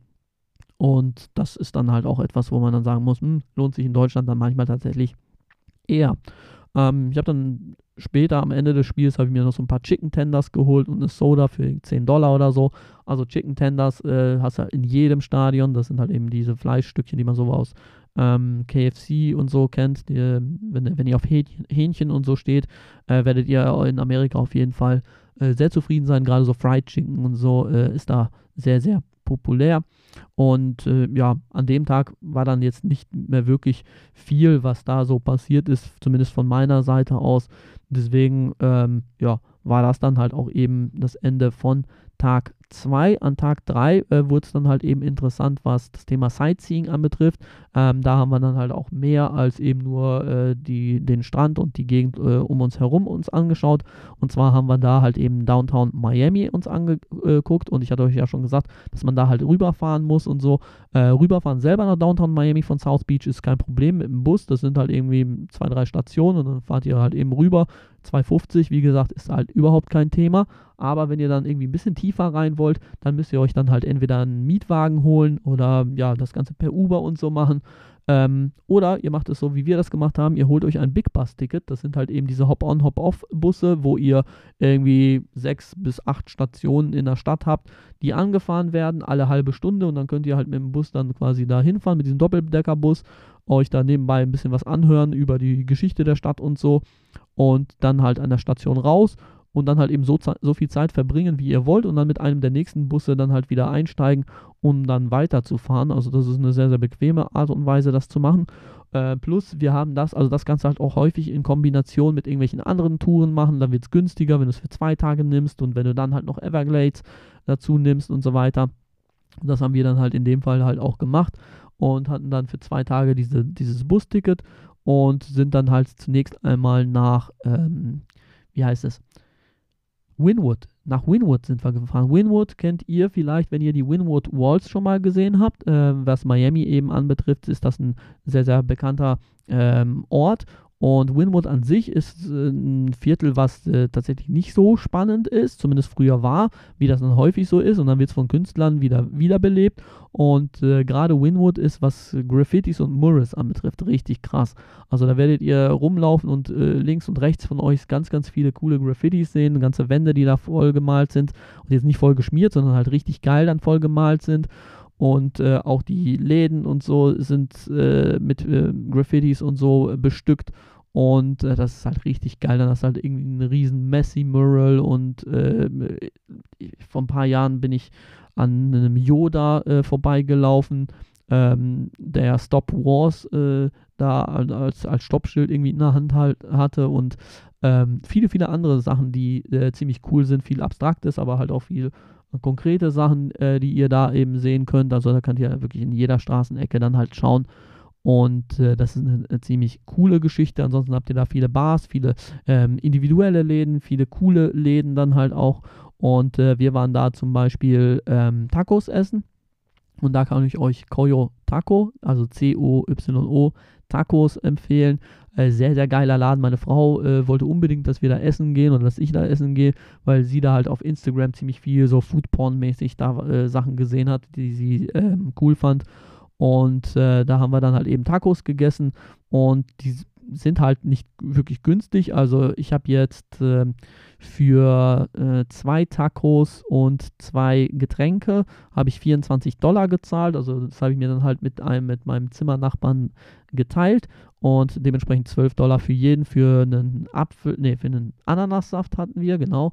Ananassaft äh, und einen Taco. Äh, ich habe das aus dem Gründen gemacht, weil ich halt eben mehrere Sachen durchprobieren wollte und nicht nur irgendwie eine Sache. Ähm, und deswegen ähm, habe ich dann mir da die äh, Tacos dann geholt. Ich habe mir Birria-Tacos geholt, aber es gibt halt viele, viele andere. Je nach Geschmack gibt es da halt wirklich alles Mögliche, was ihr ausprobieren könnt. Und äh, ich habe mir, wie gesagt, nur einen Taco geholt, weil wir danach nach Little Havana weitergefahren sind. Das ist halt einer der nächsten Stops. Und in Little Havana hast du halt eine Straße, die Calle Ocho, die halt sehr, sehr kubanisch geprägt ist. Wie gesagt, der Name sagt es schon von dem Viertel. Und äh, dort hast du halt so touristisch gesehen alle möglichen äh, Läden, die du da dort, dort, besuchen kannst. Von irgendwelchen Strandbars, die zumindest so angelehnt sind, bis irgendwelche Läden, wo du halt diese kubanischen Hüte und so Kurzarmhemden und so äh, holen kannst. Dann halt irgendwelche Saftbars, wo du dann halt eben ähm, siehst, wie die den, die, den, den, die, die Zuckerrohre äh, pressen und wie der Saft dann halt direkt rauskommt, Bäckereien und so weiter und so fort, aber natürlich halt auch äh, Restaurants. Und wir waren in einem, den kann ich euch wirklich nur empfehlen, ähm, Old Havana hieß der. Und äh, da hast du halt im vorderen Bereich so eine, so eine Bar, äh, sieht halt auch alles schon recht kubanisch aus. Da ist dann halt noch so eine Liveband, die dann Musik spielt. Und im hinteren Bereich hast du dann halt noch so einen Garten. Und in dem Garten hatten wir dann halt eben unsere Plätze, weil wir halt eben zu acht oder neun dann halt eben dort vor Ort waren. Und ähm, da kann ich euch auf jeden Fall die Mojitos empfehlen. Die waren richtig geil. Der kubanische Kaffee, richtig geil. Und ähm, dann habe ich da zum Beispiel ein Cuban Sandwich äh, probiert zum ersten Mal. Ist jetzt nicht so spannend. Also ist halt einfach so ein kubanisches äh, Brot mit irgendwie Schinken, Käse, Toast mäßig so. Ähm, aber ich wollte es halt unbedingt mal probieren. Wenn du halt schon irgendwie in Little Havana bist, dann probierst du halt auch das, wofür ähm, Kuba halt bekannt ist und das ist halt eben das Cuban Sandwich. Außerdem könnt ihr da halt, ähm, also ich habe noch so äh, schwarzen Reis mit Bohnen äh, dazu bestellt. Das ist halt auch typisch kubanisch.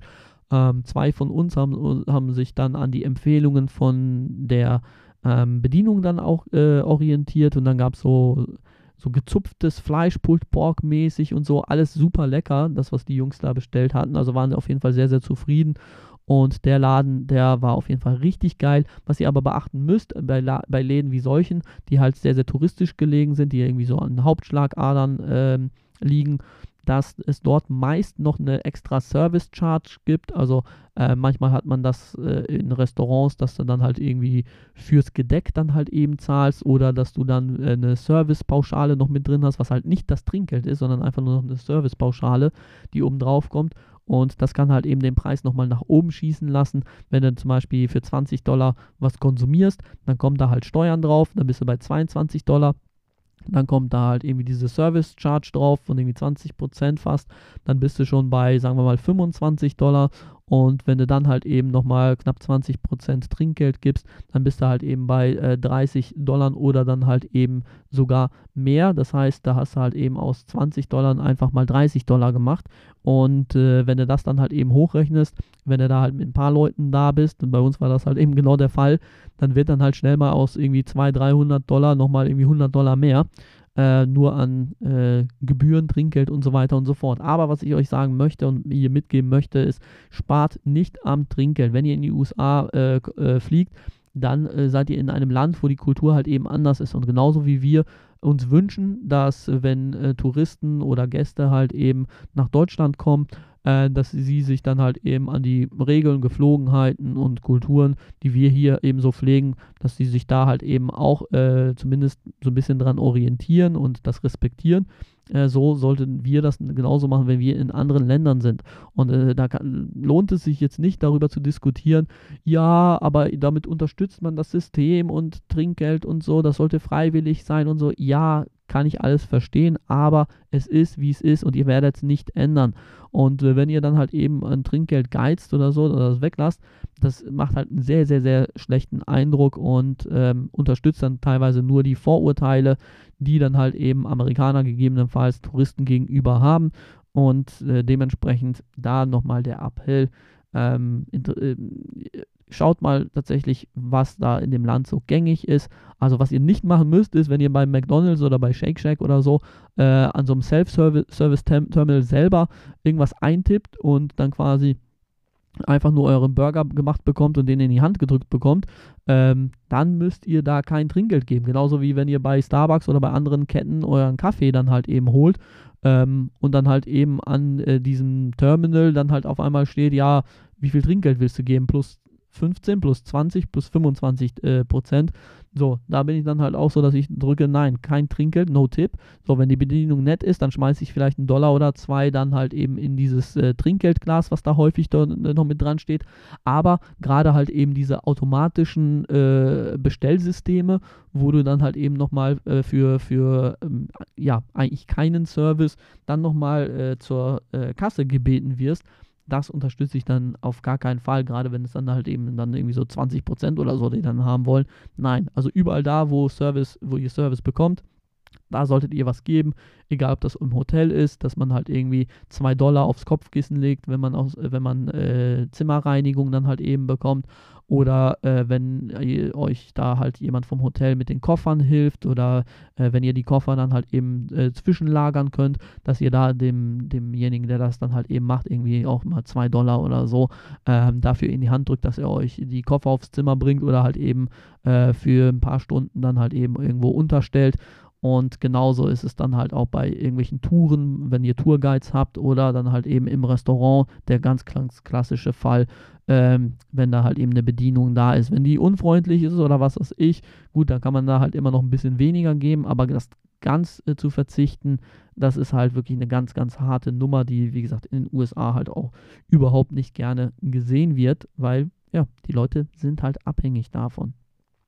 Aber gut, wie dem auch sei, ähm, nochmal ein kurzer Exkurs hier für äh, diejenigen, die vielleicht noch nie in den USA waren ähm, und das vielleicht noch nicht so ganz nachvollziehen können. Aber wie gesagt, ich verstehe es ja auch, wenn da Meinungen anders sind. Äh, aber ich versuche es zumindest auch bei meinen Reisen den Leuten dann halt zu sagen, so, äh, Leute, jetzt habt ihr hier schon so viel Geld für die Reise ausgegeben und so, jetzt an den letzten 5 Dollar wird es nicht scheitern ähm, und die freuen sich dann halt eben sehr drüber.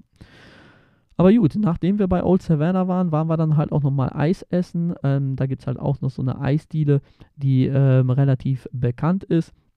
Und ähm, die heißt irgendwas mit A.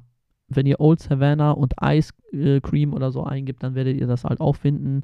Irgendwas mit AZ, oder sowas. Ähm, und da gab es halt auch sehr, sehr leckeres Eis. Ihr, ihr, seht das schon. Also wenn ihr vor Ort seid, dann seht ihr halt diese, diese riesen Fassade da mit diesem riesen Eis ähm, Waffel und so. Äh, das ist unverkennbar. Und da gibt es halt wirklich sehr, sehr gutes Eis. Ähm, vor allem, wenn ihr euch da an dieses, an das Eis haltet, wofür es bekannt ist. Das ist irgendwie, irgendwie Santa Maria oder so heißt das. Ich weiß es gar nicht mehr. Ähm, das ist Aguave, äh, Cream Cheese und Cookies. Super lecker. Äh, wie gesagt, mit dem Cookies so ein bisschen was halt auch für die, für die Konsistenz und dann die Aguave so ein bisschen leicht fruchtig und so. Ähm, super lecker und ich habe dazu noch ähm, irgendwie irgendwas mit Kaffee dann dazu genommen. Also das war tatsächlich eins und zwei auf der Liste sozusagen. Ähm, dieses Aguave-Ding, dieses Maria-Dingen, das, da hatte ich schon von gehört, dass sie da, dafür quasi so bekannt sind oder zumindest, dass das das beliebteste ist. Und das andere klang halt für, für mich wie eine äh, gute äh, Sorte, die man dazu nehmen könnte. Deswegen habe ich mir die gegönnt. War super lecker. Ich glaube, 8 Dollar habe ich gezahlt für zwei Kugeln. Ähm, ja, sind halt Touristenpreise, aber war dann halt eben auch sehr, sehr lecker. Ja, und äh, so haben wir dann quasi den, mehr oder weniger den ganzen Tag dann dort verbracht, weil wir uns halt recht viel Zeit auch damit gelassen haben, ähm, uns auch alles anzuschauen und äh, uns halt nicht hetzen zu lassen, dass wir sowohl, ähm, als wir in, wie hieß es, ähm, Winwood waren, da war zum Beispiel halt auch so, dass der eine Bus zum Beispiel äh, nicht gekommen ist mit viel Verspätung, ähm, aber halt auch das ist halt typisch für die USA manchmal, dass, ja, Service, was, was sowas anbetrifft, Transport und so. Also man schimpft ja gerne auf die Deutsche Bahn, aber andere Länder sind da teilweise auch nicht viel besser. Klar, gut, es gibt Länder wie Tokio und so, da äh, entschuldigt sich der Schaffner persönlich, wenn er eine Minute zu spät gekommen ist, aber ähm, da war es dann halt auch so, ja, das ist dann halt so, nimmt man halt so hin und dann verbringt man da halt einfach ein bisschen mehr Zeit. Little Havana haben wir, wie gesagt, auch ein bisschen Zeit verbracht, sodass dann halt eben mehr oder weniger die Zeit durch war, weil der letzte Shuttlebus da eben, ich glaube, um 16 Uhr oder so ablegt. Und äh, dann ist man halt auch mehr oder weniger durch mit dem Programm. Dann waren wir abends noch äh, an der Lincoln Road ähm, bei Shake Shack. Also an der Lincoln Road habt ihr sehr, sehr viele Läden, unter anderem Litz. Also wenn ihr euch da für Caps und so interessiert, Jerseys, bei Litz werdet ihr fündig. Da hatten wir eine Buy One, Get One 50% Off ähm, Aktion, was es bei Litz halt sehr, sehr häufig gibt. Das ist halt für den zweiten Artikel 50% Spaß. Da haben sich dann halt einige zusammengetan. Jeder, der einen Teil hatte, die haben sich dann zusammengetan, das gemeinsam gekauft und dann haben sie halt zumindest 25% dann halt eben gespart, haben sich die Ersparnis dann geteilt und äh, da haben wir, glaube ich, Stunde oder so, über eine Stunde dann drin verbracht. Das ist halt immer sehr, sehr witzig, wenn die Leute das erste Mal im Lit sehen, äh, wie sie abgehen. Äh, ich weiß, für mich war das damals in meinen ersten USA-Reisen halt der Himmel auf Erden schlechthin.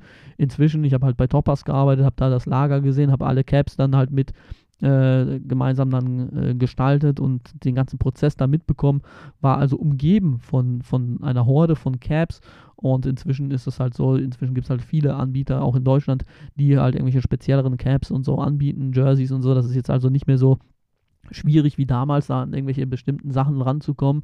Ähm, deswegen ist da ein bisschen der Zauber verflogen. Aber wenn man das erste Mal vor Ort ist und das bisher vielleicht nur aus so online äh, kennt und dann halt eben da mal reinkommt, da ist halt nicht wie bei uns irgendwo im Footlocker oder so, so oder im Snipes so, so ein kleines Regal mit Caps, sondern da ist halt einen kompletten Laden, der voll ist, nur mit Caps und das ist halt schon ziemlich, ziemlich geil.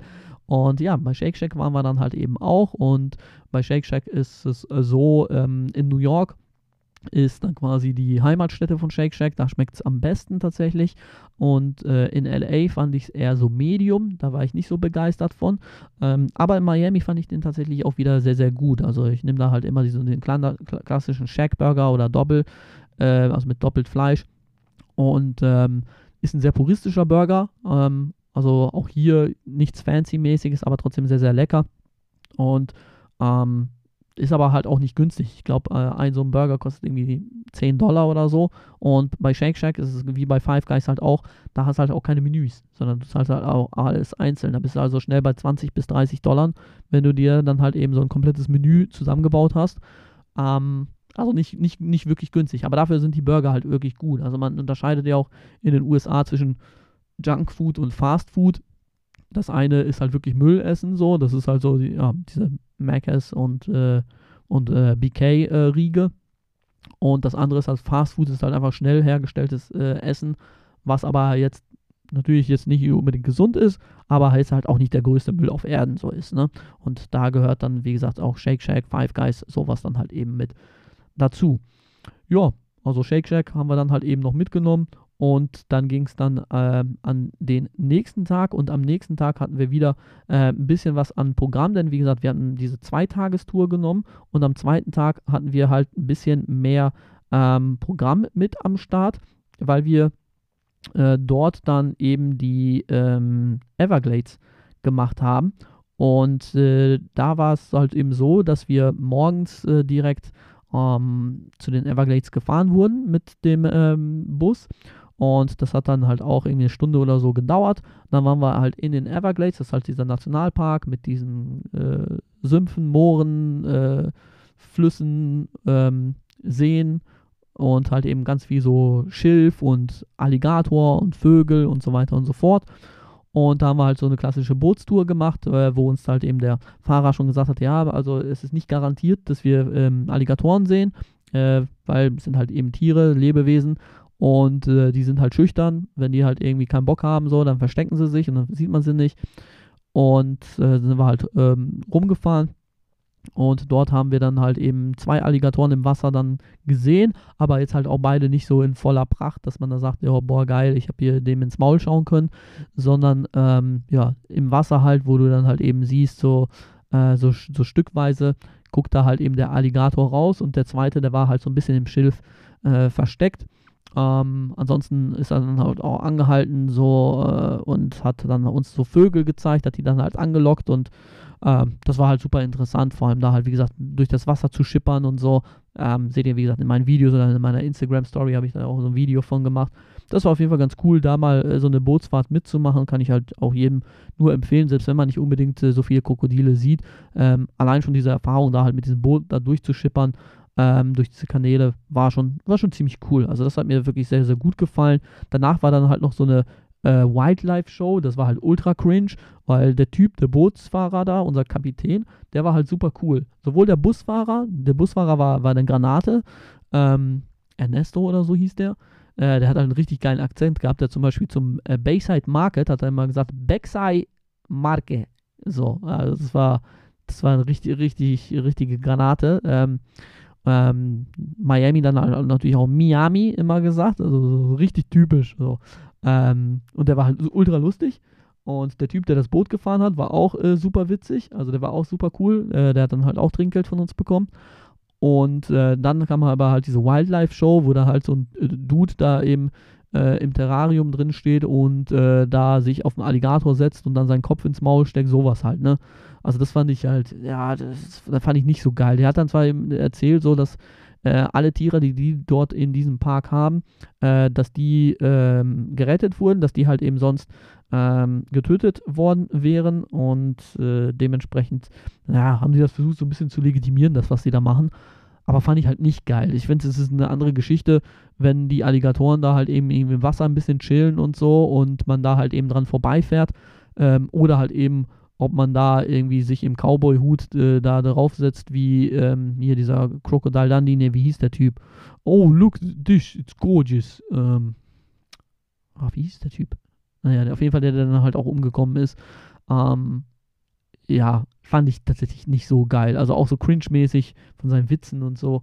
Deswegen war ich dann, ich war froh, als das vorbei war. Ich war kurz davor, da mittendrin aufzustehen und zu gehen, aber das war mir dann auch zu doof. Deswegen, ja, sind wir da halt wieder äh, zurückgefahren. Das Ganze hat halt den ganzen Vormittag in Anspruch genommen. Also ich glaube, wir sind um 8.30 Uhr losgefahren, mussten dementsprechend schon ein bisschen vorher da sein und äh, waren um 14.30 Uhr dann halt wieder zurück und äh, haben dann halt weitergemacht mit der Millionaires Rowboatsfahrt. Die war, wie gesagt, in dem Ticket auch noch mit drin. Da bist du dann halt am Bayside Market. Bayside Market ist halt eben ähm, so ein relativ äh, großer Bereich, äh, so ein offener Bereich, ähm, direkt an der Bay, also direkt da an der Küste. Ihr seht da halt die ganzen Boote und so, das Hard Rock Café und dann halt eben dieses Riesenrad ist da mit dran und dann habt ihr halt viele Stände, so ja, touristisch natürlich geprägt, wo ihr dann halt irgendwelche Souvenirs holen könnt, irgendwie Kleinkram und so. Aber halt auch so eine, so eine Mini-Mall, sage ich mal, mit so ein paar Läden, wo Five Guys mit dran war, Chilis und so. Also ein paar Ketten, aber halt auch so ein paar Läden, so wo man Sneaker, Caps und äh, Klamotten, Trikots, gab so einen Fußballtrikotladen zum Beispiel. Ähm, also das war auch ganz interessant, da halt auch mal ein bisschen lang zu laufen und äh, wie gesagt, dann sind wir zu einem Boot und ja, beim Boot, bei dieser Bootsfahrt war es auf der einen Seite, ja, war ganz interessant, da mal in den Häusern vorbeizuschippern, halt an Star Island und Fisher Island, wie die, wie die Inseln da nicht heißen, wo du halt äh, entweder nur mit der Fähre oder halt mit dem Auto an so Kontrollstationen vorbei nur reinkommst, ähm, wo dann halt irgendwelche Stars leben, wo dann irgendwie Shaquille O'Neal irgendwie sein Haus hatte und dann halt irgendwie, keine Ahnung, DJ Khaled oder Rick Ross oder was weiß ich was. Aber die meisten Promis oder äh, Reichen, die da waren, waren halt irgendwelche Industrie Industriellen, die man jetzt nicht unbedingt kennt und so. Und da habe ich mir halt auch gedacht, ja, also ich bin jetzt nicht so der Fan. Ich, ich habe jetzt äh, die Bootsfahrt auch nur mitgemacht, weil sie da mit drin war. Und außerdem, mir geht es dann halt eher so ein bisschen um das Gefühl, so ein bisschen auf dem Wasser schippern und so. Was der Typ da erzählt, ist mir eigentlich egal. Ähm, und äh, ich bin halt auch nicht der Typ, der irgendwie in Bel Air oder in Beverly Hills oder so rumfährt und sich da halt irgendwie so eine Celebrity-Tour anguckt und dann halt irgendwie vor äh, drei Meter hohen äh, Zäunen oder, oder Hecken oder so steht, äh, wo es heißt, ah hier, dieser Zipfel da von dem äh, Schornstein, äh, das ist hier das, der Schornstein von Leonardo DiCaprio. Ah, hm, ah okay. Da siehst du halt eh keine Celebrities oder so. Deswegen, also ich fand das halt auch eher so mäßig interessant, da die Häuser da ähm, zu sehen. Und dieser Kapitän, dieser, dieser Guide, der da war, ähm, der war halt auch ultra unlustig, aber im Gegensatz zu dem Krokodiltypen war der nicht cringe unlustig, äh, also nicht unangenehm unlustig, sondern halt einfach so mega trocken langweilig unlustig. Also der hat dann halt auch irgendwie zwischendurch mal einen Witz gebracht und der Witz ist jetzt zu Ende und äh, ich habe das jetzt eingebaut, weil ich glaube, dass das Ganze ein bisschen auflockert. So auf die Schiene. Also so mega äh, monoton und äh, wo du dir gedacht hast, ja, okay, ähm, also Timing und so ist eigentlich äh, 90% von, von so Jokes. Also es war, waren halt waren richtig billig Jokes so. Ähm, naja, deswegen war das auch egal. Und vor allem, der wird uns immer in Erinnerung bleiben, weil man durfte, äh, Kinder durften nicht alleine auf dem Boot rumlaufen, die, nur mit Eltern. Äh, zweite Regel, man darf nicht an den Treppen stehen. Und dritte Regel, man darf die Stühle nicht äh, bewegen. Was ist? Äh, er hat gerade angefangen zu erzählen und schon stand das erste Kind auf und ist rumgelaufen. Ähm, kurze Zeit später war dann halt irgendwie jemand an der Treppe und halt auch einer von unseren Jungs hat dann halt auch einen Stuhl mal umgestellt. So, und dann kam von ihm immer ein, oh oh, oh oh, oh oh, oh oh, oh oh. Genau so, genau so. Also äh, dann immer, oh oh, oh oh, oh oh. So lange, bis dann halt irgendwie die Person geguckt hat. Ähm, und dann meinte, ja, ich weiß, es ist nervig, aber ähm, ihr dürft das nicht und bitte wieder zurück und so. Und äh, das war halt ziemlich nervig, weil der halt irgendwie sein Programm abgespult hat, wo du gemerkt hast, das macht er halt täglich 15 Mal, hat das auswendig gelernt. Und äh, zwischendrin halt, als hätte der äh, die Platte auf einmal irgendwie einen Riss oder so. Oh oh, oh oh, oh oh, oh oh. Ja, super ultra nervig. Also, ja, also diese Millionärs Boats Roll kann man sich halt auch sparen. Es sei denn, man, wie gesagt, man findet es halt ultra geil, irgendwie die Häuser mal zu sehen und so, da mal ein bisschen lang zu schippern. Ähm, aber ansonsten fand ich das jetzt nicht so prickelnd, dass ich gesagt hätte, muss man halt unbedingt machen. Also von den Preisen her ist es halt auch so, ähm, diese Everglades-Tour äh, mit Big Bus zusammen und mit der Millionaires Rose äh, Tour, das hat glaube ich irgendwie sowas um die 75 Euro gekostet, so eine normale Big Bus äh, mit zwei Tagen mit nur äh, mit dem Boot ähm, war ungefähr bei 50 und wenn du nur für einen Tag nur Big Bus halt eben haben willst, zahlst du sowas wie 35, 40. Das also vielleicht nochmal als Hintergrund was äh, die Preise anbetrifft, dass ihr da vielleicht einen Hintergrund habt. Und als wir mit der Bootstour durch waren, sind dann einige zu Five Guys gegangen. Ähm, wie gesagt, Five Guys hat für mich halt auch ein bisschen die Magie verloren, weil es das halt inzwischen in Deutschland schon sehr, sehr häufig halt auch gibt. Ich war ne, gerade eine Woche vorher in Berlin, habe das da gegessen. Deswegen war es für mich jetzt nicht so interessant. Ähm, trotzdem sehr, sehr guter Burger, sehr, sehr lecker. Ähm, wir sind dann aber zu Chili's. Äh, Chili's ist halt so eine Kette, so eine Restaurantkette, so wie wie Applebee's mit so ein paar äh, Fernsehern dran und äh, so ein bisschen ja, so leicht Sportsbar angehaucht, ähm, aber halt auch als Familienrestaurant. Und da hast du dann halt auch viel Hähnchen und wie der Name Chili's ist halt auch schon sagt, vieles ordentlich gewürzt. Und wir hatten da so eine ähm, in Chipotle äh, Honey Sauce getränkten ähm, Chicken Tenders und die waren ultra geil, die waren super geil. Ähm, ich habe den ersten abgebissen habe gedacht, oh geil, süß mit so ein bisschen leicht Schärfe. Und äh, je häufiger ich davon abgebissen habe, hat die Schärfe sich immer mehr durchgesetzt. Also die ist halt wirklich später irgendwann gekommen und dann war es am Brennen. Und äh, dann haben wir uns ein paar Bier geholt und da meinten sie, ja, hier, wir haben äh, diese fünf Biere, da haben wir zwei für eins. Alles klar, haben wir uns, da war ich ja ausgesucht, wir waren zu dritt oder so. Und dann kam der halt mit sechs Bier. Ich dachte so, oh, okay, der, der bringt die nacheinander. Aber nee, der hat die alle gleichzeitig geholt. Naja, war eine gute Geschichte, dass wir da halt eben äh, dann auch zwei Bier dann halt auch hatten. Und äh, ich habe da 28 äh, Dollar oder 28 Euro äh, gezahlt für diese Chicken Tender mit äh, Fritten und ähm, so ein bisschen Mac and Cheese war da mit drin, aber das habe ich nicht groß angefasst, nur kurz probiert. Ähm, ist nicht so, also Mac and Cheese ist grundsätzlich nicht so meine Welt. Und äh, dann halt eben diese zwei Biere dann halt mit dazu, plus Steuern, plus Trinkgeld. Wie gesagt, waren wir dann bei 28 Dollar und damit war der Tag dann mehr oder weniger dann halt auch durch. Wie gesagt, die anderen sind dann halt auch nochmal losgezogen und so, aber für mich, Altmann, war es das, ähm, obwohl halt tatsächlich Halloween war, also das hat man halt auch gesehen. Ähm, in Miami Beach ist halt nicht so krass, wie du das vielleicht in Wohngegenden hast, ähm, aber du hast halt schon Halloween überall gesehen. Ich glaube, das im CVS war, was halt alles so geschmückt war oder halt auch in den Bars, Restaurants und so. Und die Jungs, die dann halt noch unterwegs waren, die dann noch losgezogen sind, ähm, die hatten halt richtig Spaß. Ähm, da war natürlich Halloween-themamäßig äh, Party angesagt. Die ganze Lincoln Road war voll mit irgendwie DJs und Verkleideten und so. Also das hat man halt auch schon gesehen, auch während der Bootstour, als wir fertig waren, sind halt schon die ersten Kinder da rumgelaufen. Richtig geil verkleidet halt auch, also jetzt nicht so billo, sondern halt äh, richtig cool verkleidet auch. Ähm, das fand ich halt schon ziemlich fancy, wie die dann da, da halt so ähm, rumgelaufen sind. Und ähm, den Tag darauf, da hatten wir ähm, eigentlich komplett äh, frei zur Verfügung. Da gab es jetzt kein äh, bestimmtes Programm, was da halt eben abgespult wurde und da hat man dann halt einfach äh, ja, so ein bisschen die äh, Gegend, Gegend erkundet, was ich euch grundsätzlich empfehlen kann in Miami. Ähm, ist dann halt auch ähm, der Botanische Garten, der ist komplett kostenlos, also zumindest am Miami Beach, dass ihr euch den mal anschaut. South Point, das ist der südlichste Punkt von Miami Beach, da ist so ein Seesteg, den man da halt noch langlaufen kann mit so einem kleinen Park davor. Das ist halt auch noch äh, recht interessant. Aber ansonsten, wie gesagt, wenn ihr das Art Deco Viertel euch angeschaut habt, den Ocean Drive mit Muscle Beach, mit den ganzen Restaurants, mit der Villa von Versace und so, wenn ihr da mal vorbeigelaufen seid, dann habt ihr mehr oder weniger alles von South Beach dann halt auch äh, gesehen. Was ich dann halt auch gemacht habe, ist, ich bin da am Strand langgelaufen, habe mir diese ganzen Häuschen, diese Feuer, äh, nicht Feuerwehr, ähm, Rettungsschwimmerhäuschen angeguckt. Die sind halt auch sehr ikonisch in Miami. Hab da ein paar Fotos und so von gemacht und bin da halt einfach am Strand so ein bisschen äh, lang gelaufen und habe da halt ja wirklich einen sehr, sehr äh, entspannten Tag mir dann äh, gemacht und dann halt auch nichts großartig mehr ähm, sonst getan, also halt auch ein bisschen bummeln und Lincoln Road und so weiter äh, mir dann eben auch reingezogen. Ähm, Espanola Way ist dann halt auch nochmal etwas, also wenn wir über Lincoln Road sprechen, die, der Espanola Way ist so eine kleine Straße, äh, verkehrsberuhigt, wo keine, keine Autos durchfahren, wo halt sehr viele Restaurants mit drin sind, also das abends kann ich euch da auch nur ans Herz legen, aber das war dann mehr oder weniger der ruhigste Tag äh, mit am wenigsten Programm mit drin. Ähm, einige sind dann halt auch zur Mall gefahren äh, an dem Tag. Also äh, Sawgrass Mills ist ähm, eine der größten Malls der USA. Ansonsten gibt es auch noch die Dolphin Mall und für beide gibt es dann auch Shuttle-Fahrten, äh, wo ihr dann irgendwie, ich glaube, für 25 Dollar hin und zurück kommt. Und äh, die Malls sind halt wirklich so groß, da kann man halt auch wirklich einen kompletten Tag drin verbringen essensmäßig hast du dann natürlich auch alle Ketten und so, die du dann hast.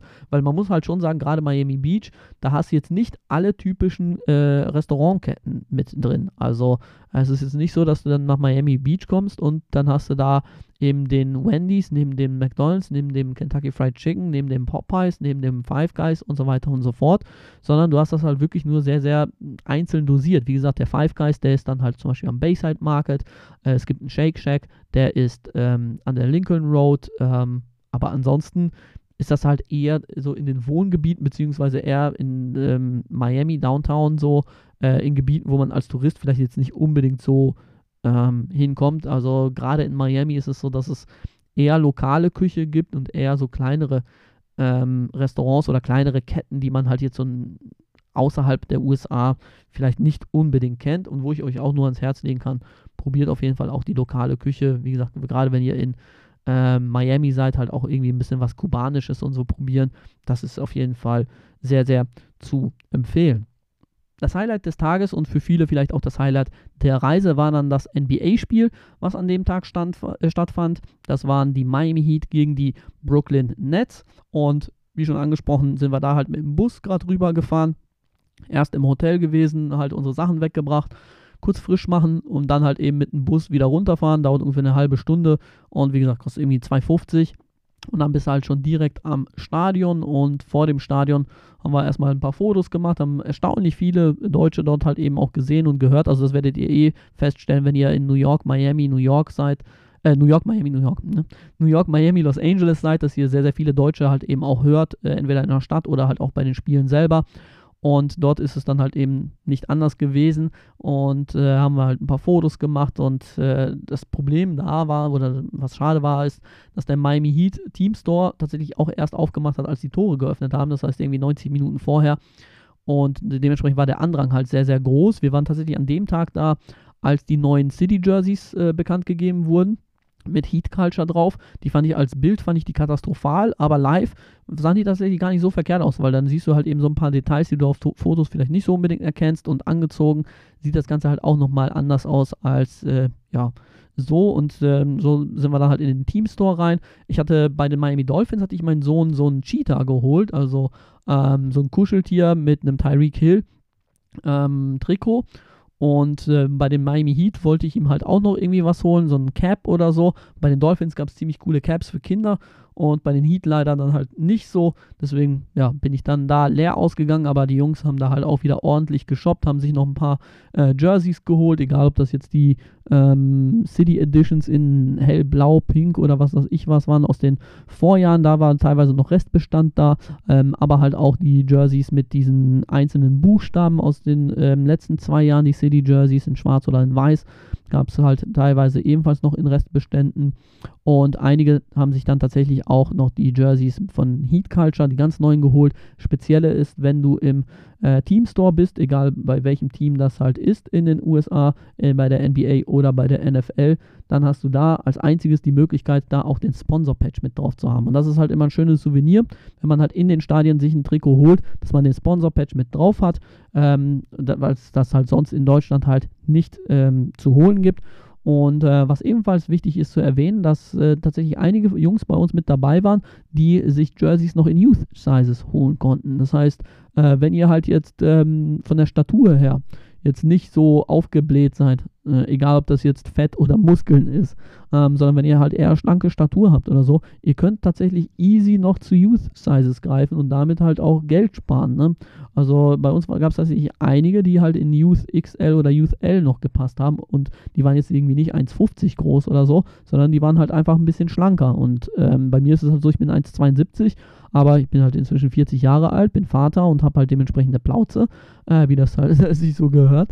Und ähm, ich passe da halt eben nicht mehr rein. Also bei mir ist halt schon äh, M teilweise ein bisschen kritisch, wenn ich da äh, äh, einen Pulli oder so anziehe, dann kriege ich das halt nicht mehr drüber. Übers T-Shirt geht es noch einigermaßen. Und äh, da halt, wie gesagt, als Hinweis, ähm, schaut auch gerne mal in die Youth Sizes rein, ob euch das passt. Ist natürlich einfacher, wenn man das anprobieren kann und so. Deswegen da auch grundsätzlich der Hinweis, wenn ihr euch im Bereich Jerseys, Trikots ähm, nicht auskennt, bestellt euer erstes Trikot immer irgendwo in Deutschland, wo ihr das problemlos zurückschicken könnt. Weil wenn ihr euer erstes Trikot gleich irgendwo in den USA holt, wo ihr irgendwie 25 Dollar für Versand zahlt und dann halt noch Steuern und so, und dann kommt es an, das ist zu klein und dann zurückschicken, ja, ist halt nicht kostenlos, dann muss ihr halt nochmal zahlen. Ja, nee, lass mal. Also das vielleicht noch nebenbei. Dann haben wir das Maskottchen der Heat da tatsächlich noch in dem Store gesehen. Ähm, einer von unseren Jungs hat noch ein Foto mit dem gemacht. Das war ähm, ziemlich cool. Und dann sind wir dann halt auch äh, zu unseren Plätzen hoch. Auch hier haben wir irgendwo so in der 300er Region äh, unsere Plätze gehabt. Äh, vom Preis her waren wir, ich glaube, bei 70, 80 Dollar. Ähm, was den Platz anbetrifft, war auch vollkommen okay. Wie gesagt, in den oberen Regionen. Ähm, ach, ich habe vergessen, glaube ich, bei den Dolphins zu sagen. Bei den Dolphins haben wir richtig gelassen. Ne? Ich glaube, bei den Dolphins haben wir 250 oder so gezahlt. Das war halt arschteuer. Ne? Also NFL ist ähm, in den großen Städten halt echt, echt teuer. Ähm, dementsprechend war das halt hier nochmal ein Schnäppchen und äh, sind dann halt hochgegangen. Ähm, ich habe einen Zuschauer tatsächlich getroffen, der dann halt noch ein Foto mit mir machen wollte. Ist auch immer interessant äh, bei den äh, USA-Reisen. Ähm, in den USA treffe ich meistens äh, Leute, die mich halt irgendwo kennen, so von YouTube und so.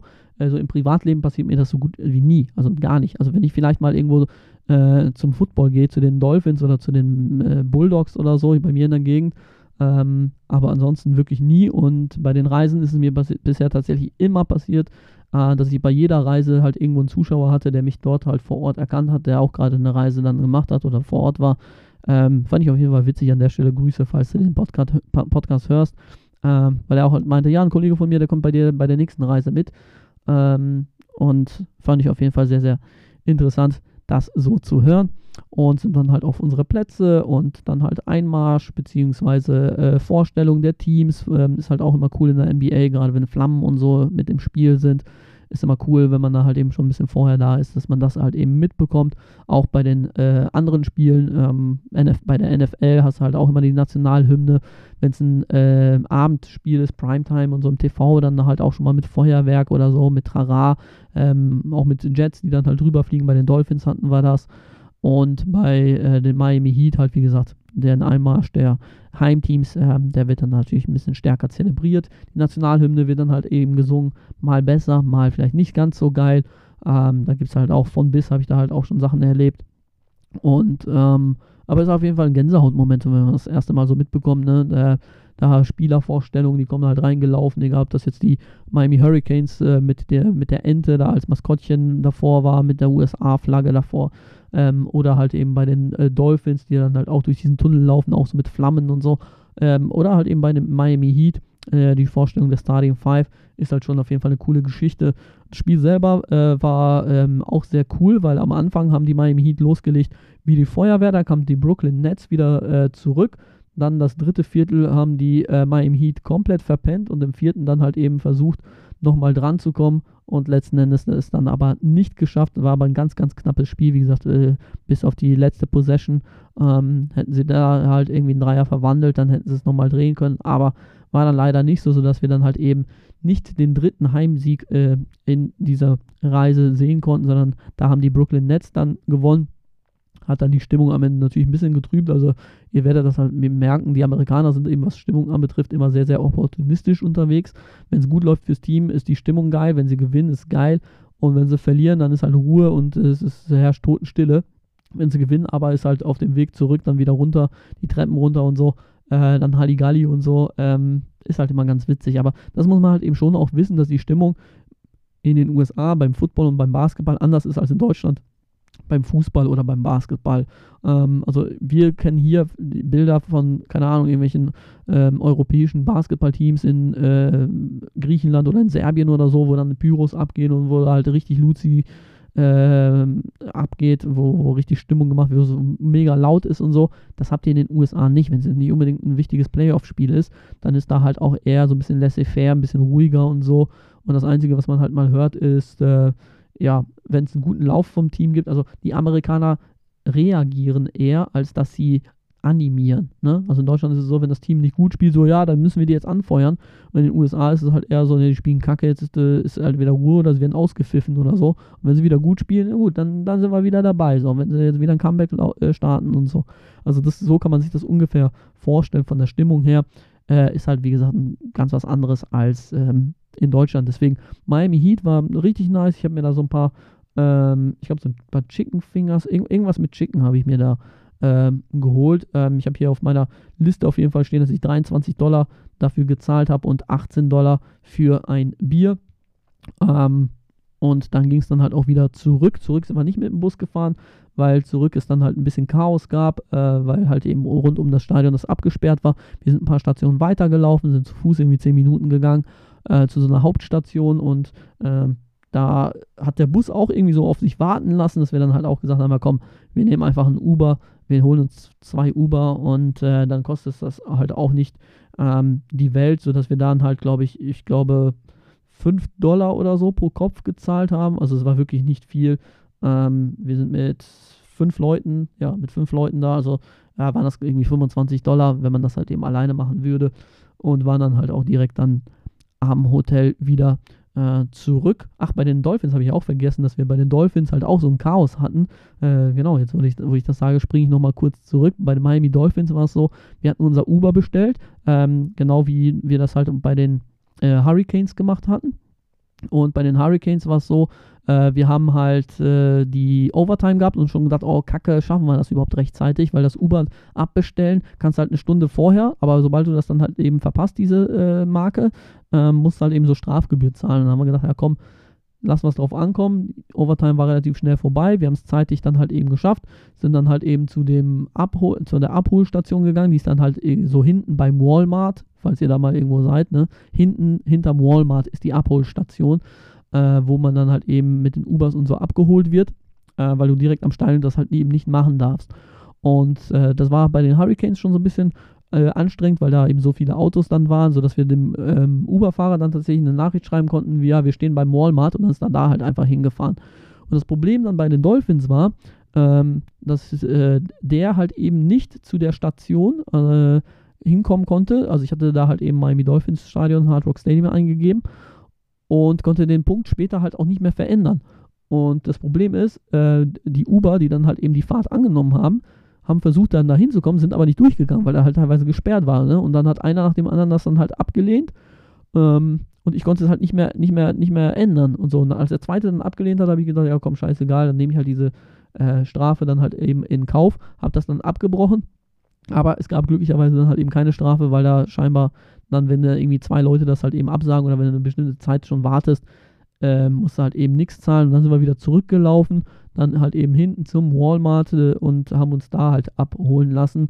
Also dementsprechend haben wir da halt ein bisschen tatsächlich gewartet, äh, bis wir dann äh, unser Uber bekommen haben. Letzten Endes wäre es einfacher gewesen, da halt einfach direkt hinzulaufen, ein bisschen zu warten, dann Uber zu bestellen.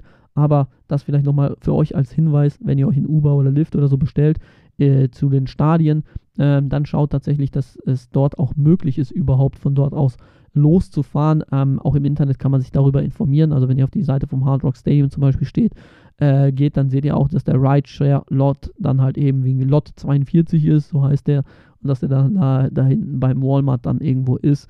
Ähm, und wie gesagt, das habe ich tatsächlich verbaselt und habe da äh, auf der Rückfahrt von Miami Dolphins halt einfach Hard Rock Stadium eingegeben und hat das direkt am Stadion den Abholpunkt äh, genommen an den, Stadi an den Stadionparkplätzen und da ist das Uber halt einfach nicht hingekommen. Deswegen, ja, wieder was gelernt, war ein bisschen nervig, aber letzten Endes war das äh, Uber dann halt nicht ganz so teuer, dadurch, eben dadurch, dass äh, so die Zeit eben ins Land gelaufen ist. Und ich hatte ja schon gesagt, wenn du ein bisschen länger wartest und so, äh, der große äh, Anlauf dann halt eben schon, schon vorbei ist, dann wird es dann halt auch ein bisschen günstiger. Deswegen, ja, das vielleicht noch so als Erfahrung, was das Thema Uber, Rückreise und so weiter anbetrifft. Ja, und dann am letzten vollen Tag waren wir dann halt in Key West. Wir haben so eine Key West Tour gemacht. Die hat auch ähm, irgendwas zwischen 50 und 70 Dollar, glaube ich, gekostet. Ähm, und da wirst du halt morgens abgeholt, schon um 6.30 Uhr, einfach weil die Fahrt irgendwie dreieinhalb Stunden dauert. Wir sind äh, zwischendurch, sind wir halt angehalten an so einem kubanischen Café in Kilago. Äh, das war auch ziemlich cool. So, so ein kleines, äh, sehr, sehr einfaches Café ähm, mit äh, kubanischem Essen. So, da kannst du so Gebäck holen, irgendwie ein paar Empanadas oder irgendwas Süßes und so.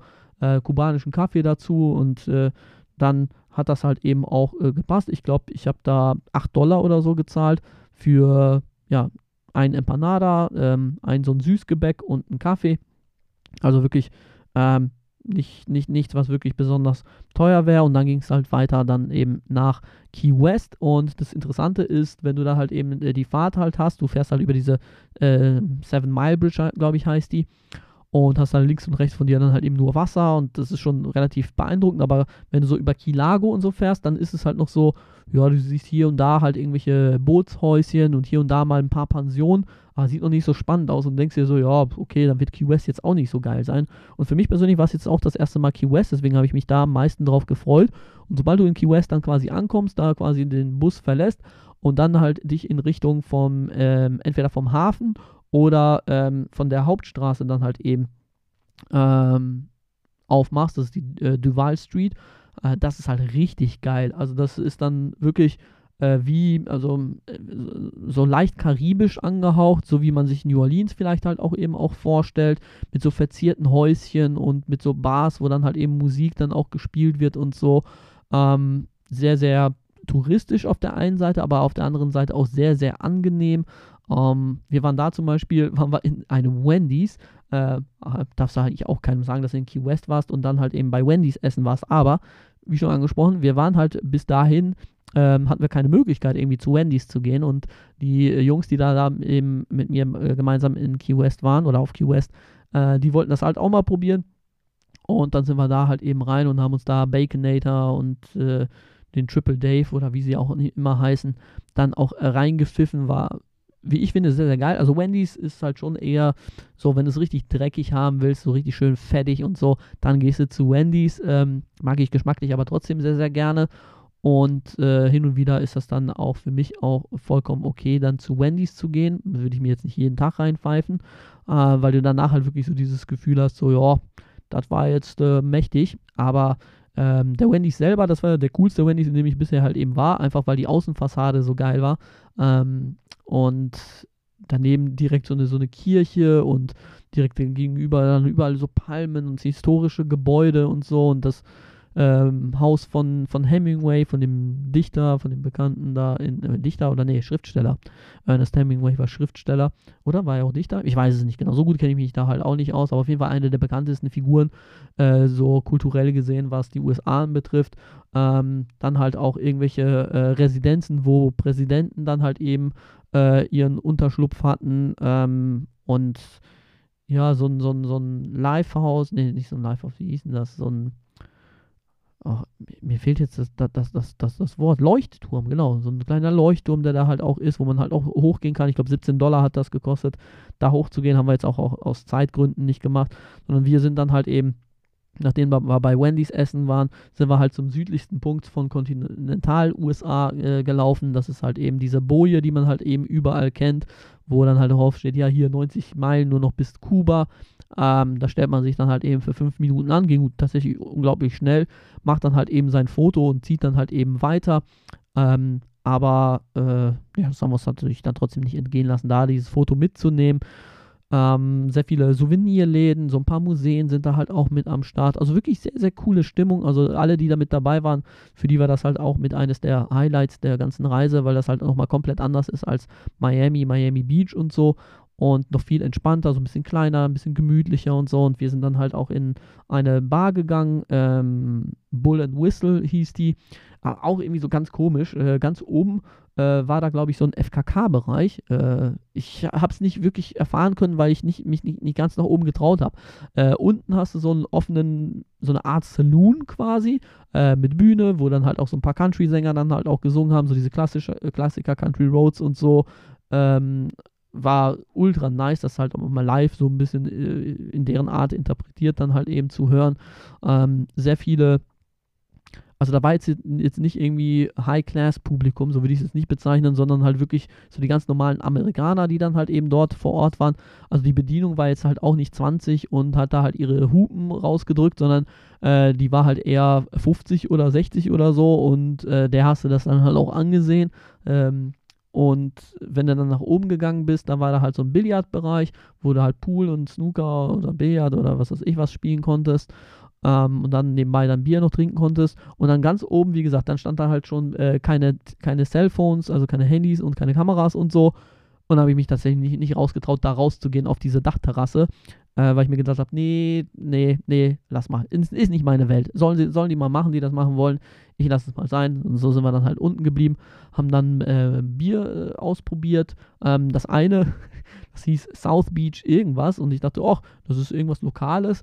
Und dann war das, dann hat es irgendwie geschmeckt wie Sangria. So, also das war halt nicht so meine Welt, kann man halt auch in einer Dose. Und dann noch so ein zweites probiert. Ähm, das war halt aus dem Zapfhahn. Und das war richtig geil. Iguana, Iguana, irgendwas hieß das. Also das war ultra nice. Äh, insgesamt so als Erfahrung war das halt super cool, da ein bisschen zu sitzen mit den Jungs, Bierchen zu trinken und dann diese Live-Musik und so. Und dann kamen da halt auch so ein paar äh, Middle-aged Women und haben da rumgekreischt und äh, haben den Geld dann zugesteckt und äh, waren da so leicht angesäuselt, wie man sich das dann halt eben so vorstellt in so einer Bar. Ähm, war auf jeden Fall alles super witzig und dann, wie gesagt, äh, ging es dann auch relativ zeitnah dann wieder zurück, wobei wir uns das natürlich nicht entgehen lassen konnten, ein Key Lime Pie zu essen. Wenn du in Key West bist oder auf Key West, dann isst du natürlich Key Lime Pie, wobei ich den halt eher enttäuschend fand. Also ich habe schon mal in Miami habe ich Key Lime Pie gegessen, den fand ich äh, schon mal besser. Ich habe den, glaube ich, irgendwo mal am Hotel gegessen. Und ähm, dann jetzt die, auf Key West in so einer Key Lime Pie Factory, die halt so bei Yelp oder Google somit die besten Bewertungen hatte. Und da haben wir uns gleich so, so einen ganzen Pie, also so einen ganzen Kuchen, der aus acht Stücken bestand. Wir waren zu fünft da, haben wir uns dann halt äh, sowas geholt. Und äh, ja, also das war okay, das war, also äh, mir hat es gut geschmeckt. Äh, das ist halt so äh, Limettenmäßig. Limetten, Zitronen, ähm, Quark ähm, Kuchen. Und äh, ich muss aber halt sagen, meine Frau backt halt den besten Key Lime Pie der ganzen Welt. So. Und äh, da geht halt nichts dran vorbei. Der ist halt schön, schön säuerlich. Sie macht noch so Pistazien, ähm, gehackte so Pistazienstückchen oben drauf und dann halt auch noch so Limetten, die dann halt im Backofen noch so ein bisschen, äh, bisschen, bisschen knusprig werden. Die sind dann halt noch oben mit drauf. Also da geht halt nichts dran vorbei an dem Key Lime Pie von meiner Frau. Äh, ist halt tatsächlich auch mein Lieblingskuchen. Wenn ich Geburtstag oder so habe und sie fragt, äh, ob ich mir irgendwie Kuchen oder so wünsche, dann ist es tatsächlich der Key Lime Pie. Und deswegen war das, war das war eine coole Erfahrung, da halt eben den Key Lime Pie zu essen. Aber das ist so ein bisschen wie äh, manchmal in New York oder so, wenn du da zu Joey's Pizza isst und du isst halt so eine New York Pizza, dann ist die Erfahrung halt einfach cool, weil es ist halt die äh, Pizza-Institution schlechthin oder zu Nathan's irgendwie ein Hotdog äh, essen aber es ist definitiv nicht der beste Hotdog und nicht, nicht die, Pizza, die beste Pizza der ganzen Stadt.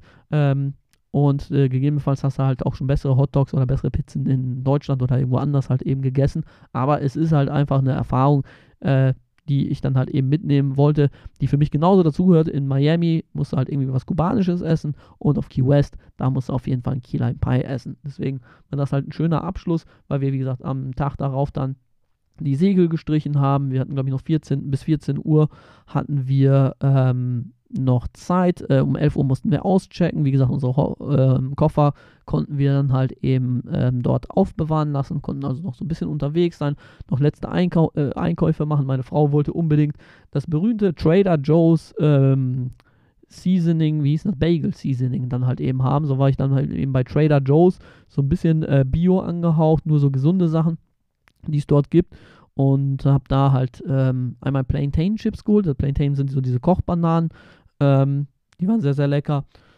Und dann halt für sie, sie wollte halt unbedingt so ein paar Gewürze haben, die es so bei uns so nicht gibt. Typisch so Pumpkin Spice Sachen. Klar gibt es hier auch, aber da gibt es halt so ein paar, die ähm, so ein bisschen bekannter sind und so. Und dann wollte sie die halt auch auf jeden Fall auch mal austesten. Also habe ich das dann halt eben noch geholt und dann halt noch ein paar äh, amerikanische Süßigkeiten für Freunde. Also für mich persönlich brauche ich das jetzt nicht mehr. Wir haben ja eine Zeit lang auch in Österreich amerikanische Süßigkeiten verkauft. Das heißt, da habe ich mich so voll gefressen, dass ich für mein Leben eigentlich genug habe.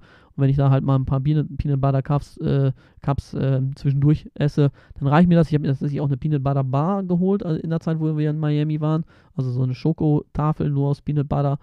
Und ähm, dann habe ich mir noch die Peanut Butter Cups Mini mit Reese's Puffs drin geholt. Das habe ich nochmal probiert, ähm, aber das war für mich persönlich eher enttäuschend, ähm, weil diese Puffs jetzt nicht so durchgekommen sind. Also Puffs sind ja halt diese ähm, Cornflakes-Cerealien-mäßigen Frühstücks äh, ähm, Flocken, nee, Flocken sind es nicht, es sind halt so Kugeln, ähm, die ich an sich so ganz gerne mag, gerade in Verbindung halt mit Milch, wenn die dann aufgehen. Aber so in diesen Reese's sind die so ein bisschen untergegangen. Ähm, ansonsten, was ich gerne in den USA trinke, ist äh, Snapple, äh, so, ein, so ein Eistee, Kiwi, ähm, Strawberry zum Beispiel. Und dann probiere ich halt häufig unterschiedliche Mountain Dew ähm, Geschmacksrichtungen aus. Baja Blast zum Beispiel ähm, war das jetzt äh, der Fall. Ähm, dann auch unterschiedliche Energy Drinks, wenn ich sie denn finde. Jetzt habe ich NOS zum Beispiel probiert. Ähm, kennt ihr hier, wenn ihr Lachgas, äh, NASCAR-mäßig unterwegs seid. Ähm, den habe ich halt probiert. Der war ganz okay. Ansonsten habe ich Prime äh, wieder probiert, wieder eine andere Sorte, was bei uns ja irgendwie 10 Euro importiert kostet. Das kostet da irgendwie 2,50. Äh, diese Logan Paul und KSI, glaube ich, äh, Marke. Ähm, einfach nur aus Interesse. Ich habe mal diesen bunten probiert. Ähm, der war okay. Der hatte so ein bisschen geschmeckt wie so ein aufgelöstes Eisbonbon. Ähm, aber dann habe ich auch mal den grünen probiert. Der war mir viel zu süß. Und jetzt habe ich nochmal einen probiert. Ähm, ich glaube, das war der rote oder blaue oder so. War mir auf jeden Fall auch viel zu süß. Deswegen, nee, also da lasse ich meine Finger von in Zukunft. Da habe ich jetzt zwei äh, probiert, äh, die mir nicht so geschmeckt haben. Einer, der war okay. Aber nee, da muss es halt tatsächlich äh, nicht weitergehen. Ansonsten mag ich Pure Leaf zum Beispiel. Das ist so ein Eistee, äh, der nicht ganz so süß ist. Ähm, den hole ich mir meistens, wenn ich halt irgendwo unterwegs bin und äh, irgendwie ein bisschen was zu trinken haben will. Äh, Gatorade für ähm, Wenn es wirklich heiß ist oder so, dann trinke ich tatsächlich ganz gerne mal ein orangenes Gatorade. Die anderen sind nicht so meine Welt, aber das sind halt so eben die typischen Sachen, die ich mir halt eben vor, vor Ort hole. Ist jetzt, jetzt keine große Kunst oder nicht, nichts Besonderes oder so. Ähm, ich habe auch so ein paar Lime-Chips, also Limettenchips äh, probiert von Lace. Äh, war nicht so meine Welt, war mir tatsächlich viel zu sauer mit in, in Verbindung mit dem Chips-Geschmack.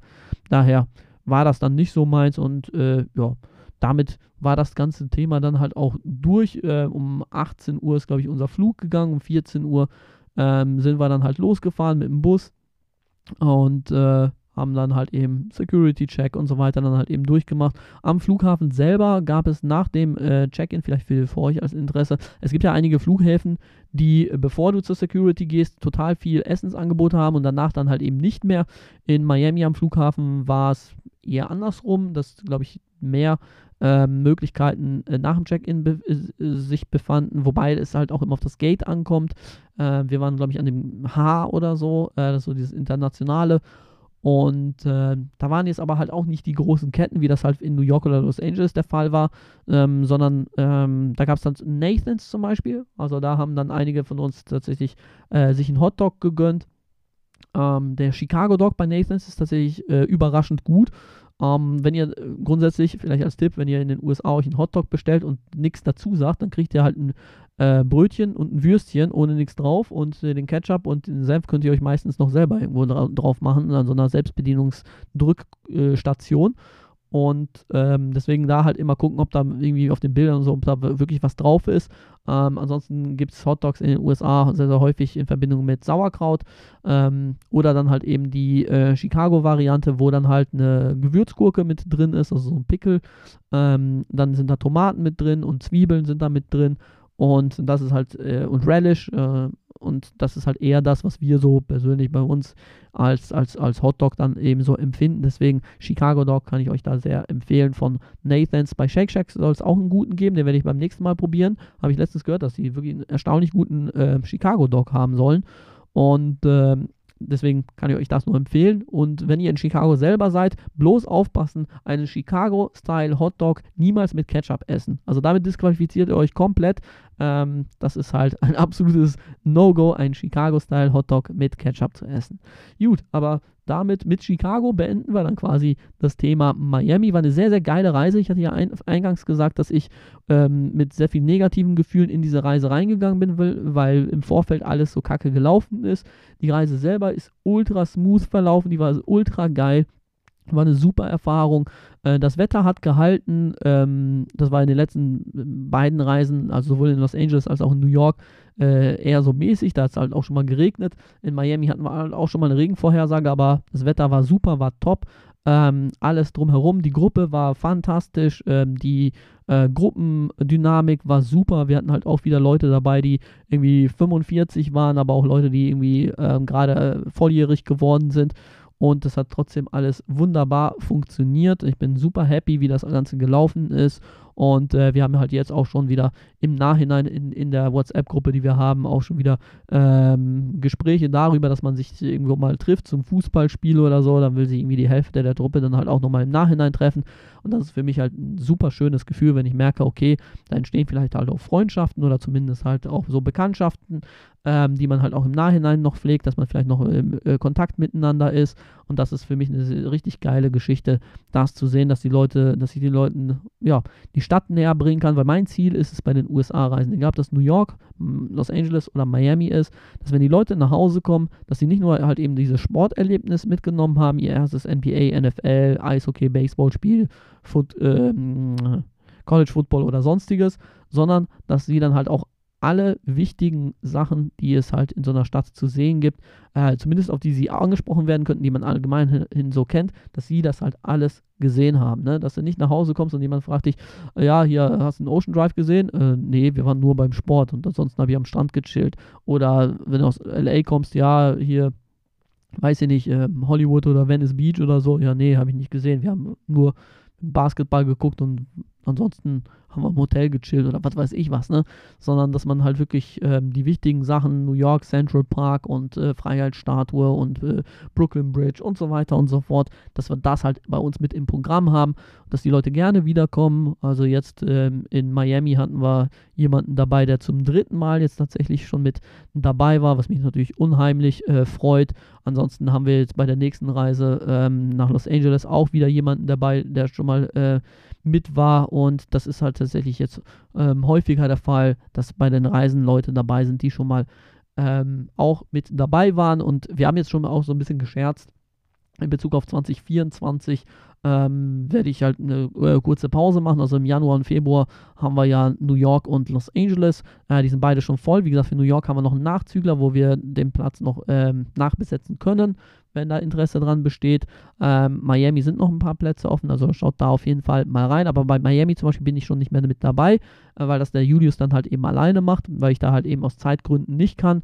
Und äh, wie es dann halt mit den nächsten Reisen weitergeht, werden wir dann halt eben schauen. Äh, wir warten ja auch immer auf Mai und August auf die Spielpläne der NBA und NFL, um dann halt erst zu planen, weil es nützt mir nichts, euch jetzt zu sagen, ach ja, im, am 15. November äh, 2024 geht es nach Los Angeles, meldet euch an, wenn wir bis Mai äh, oder August teilweise gar nicht wissen, ja, finden an dem Zeitraum überhaupt äh, Spiele statt. Und das ist das Schlimmste, was du machen kannst irgendwas buchen und so und dann äh, stellt sich heraus, oh, es sind ja gar keine Spiele. Also die äh, Teams haben gerade eine Bye-Week und danach äh, spielen sie auswärts. Also ja, schade. Wäre schön gewesen, ne? Nee, das machen wir nicht.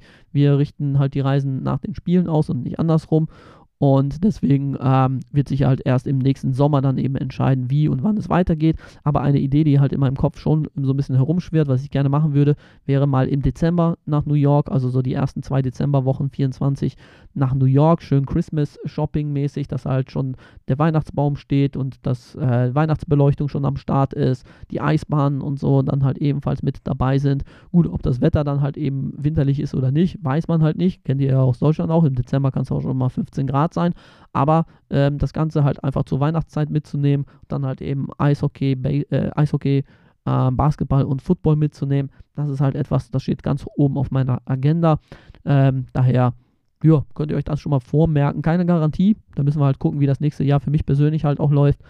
Und dann schauen wir mal. Aber gut, das war's äh, von mir. Das war's mit diesem Podcast. Der längste definitiv, den ich bisher aufgenommen habe. Euer Feedback könnt ihr mir natürlich äh, gerne schreiben. Bin ich sehr gespannt drauf.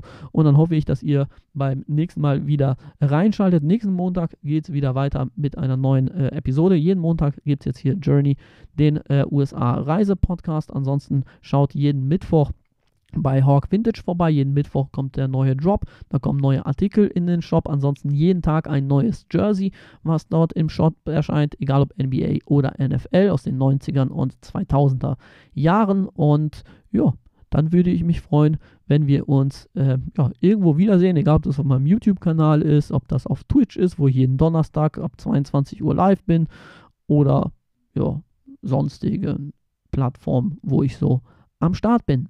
Das war's also von mir. Ich hoffe, wir sehen, hören oder schreiben uns irgendwann.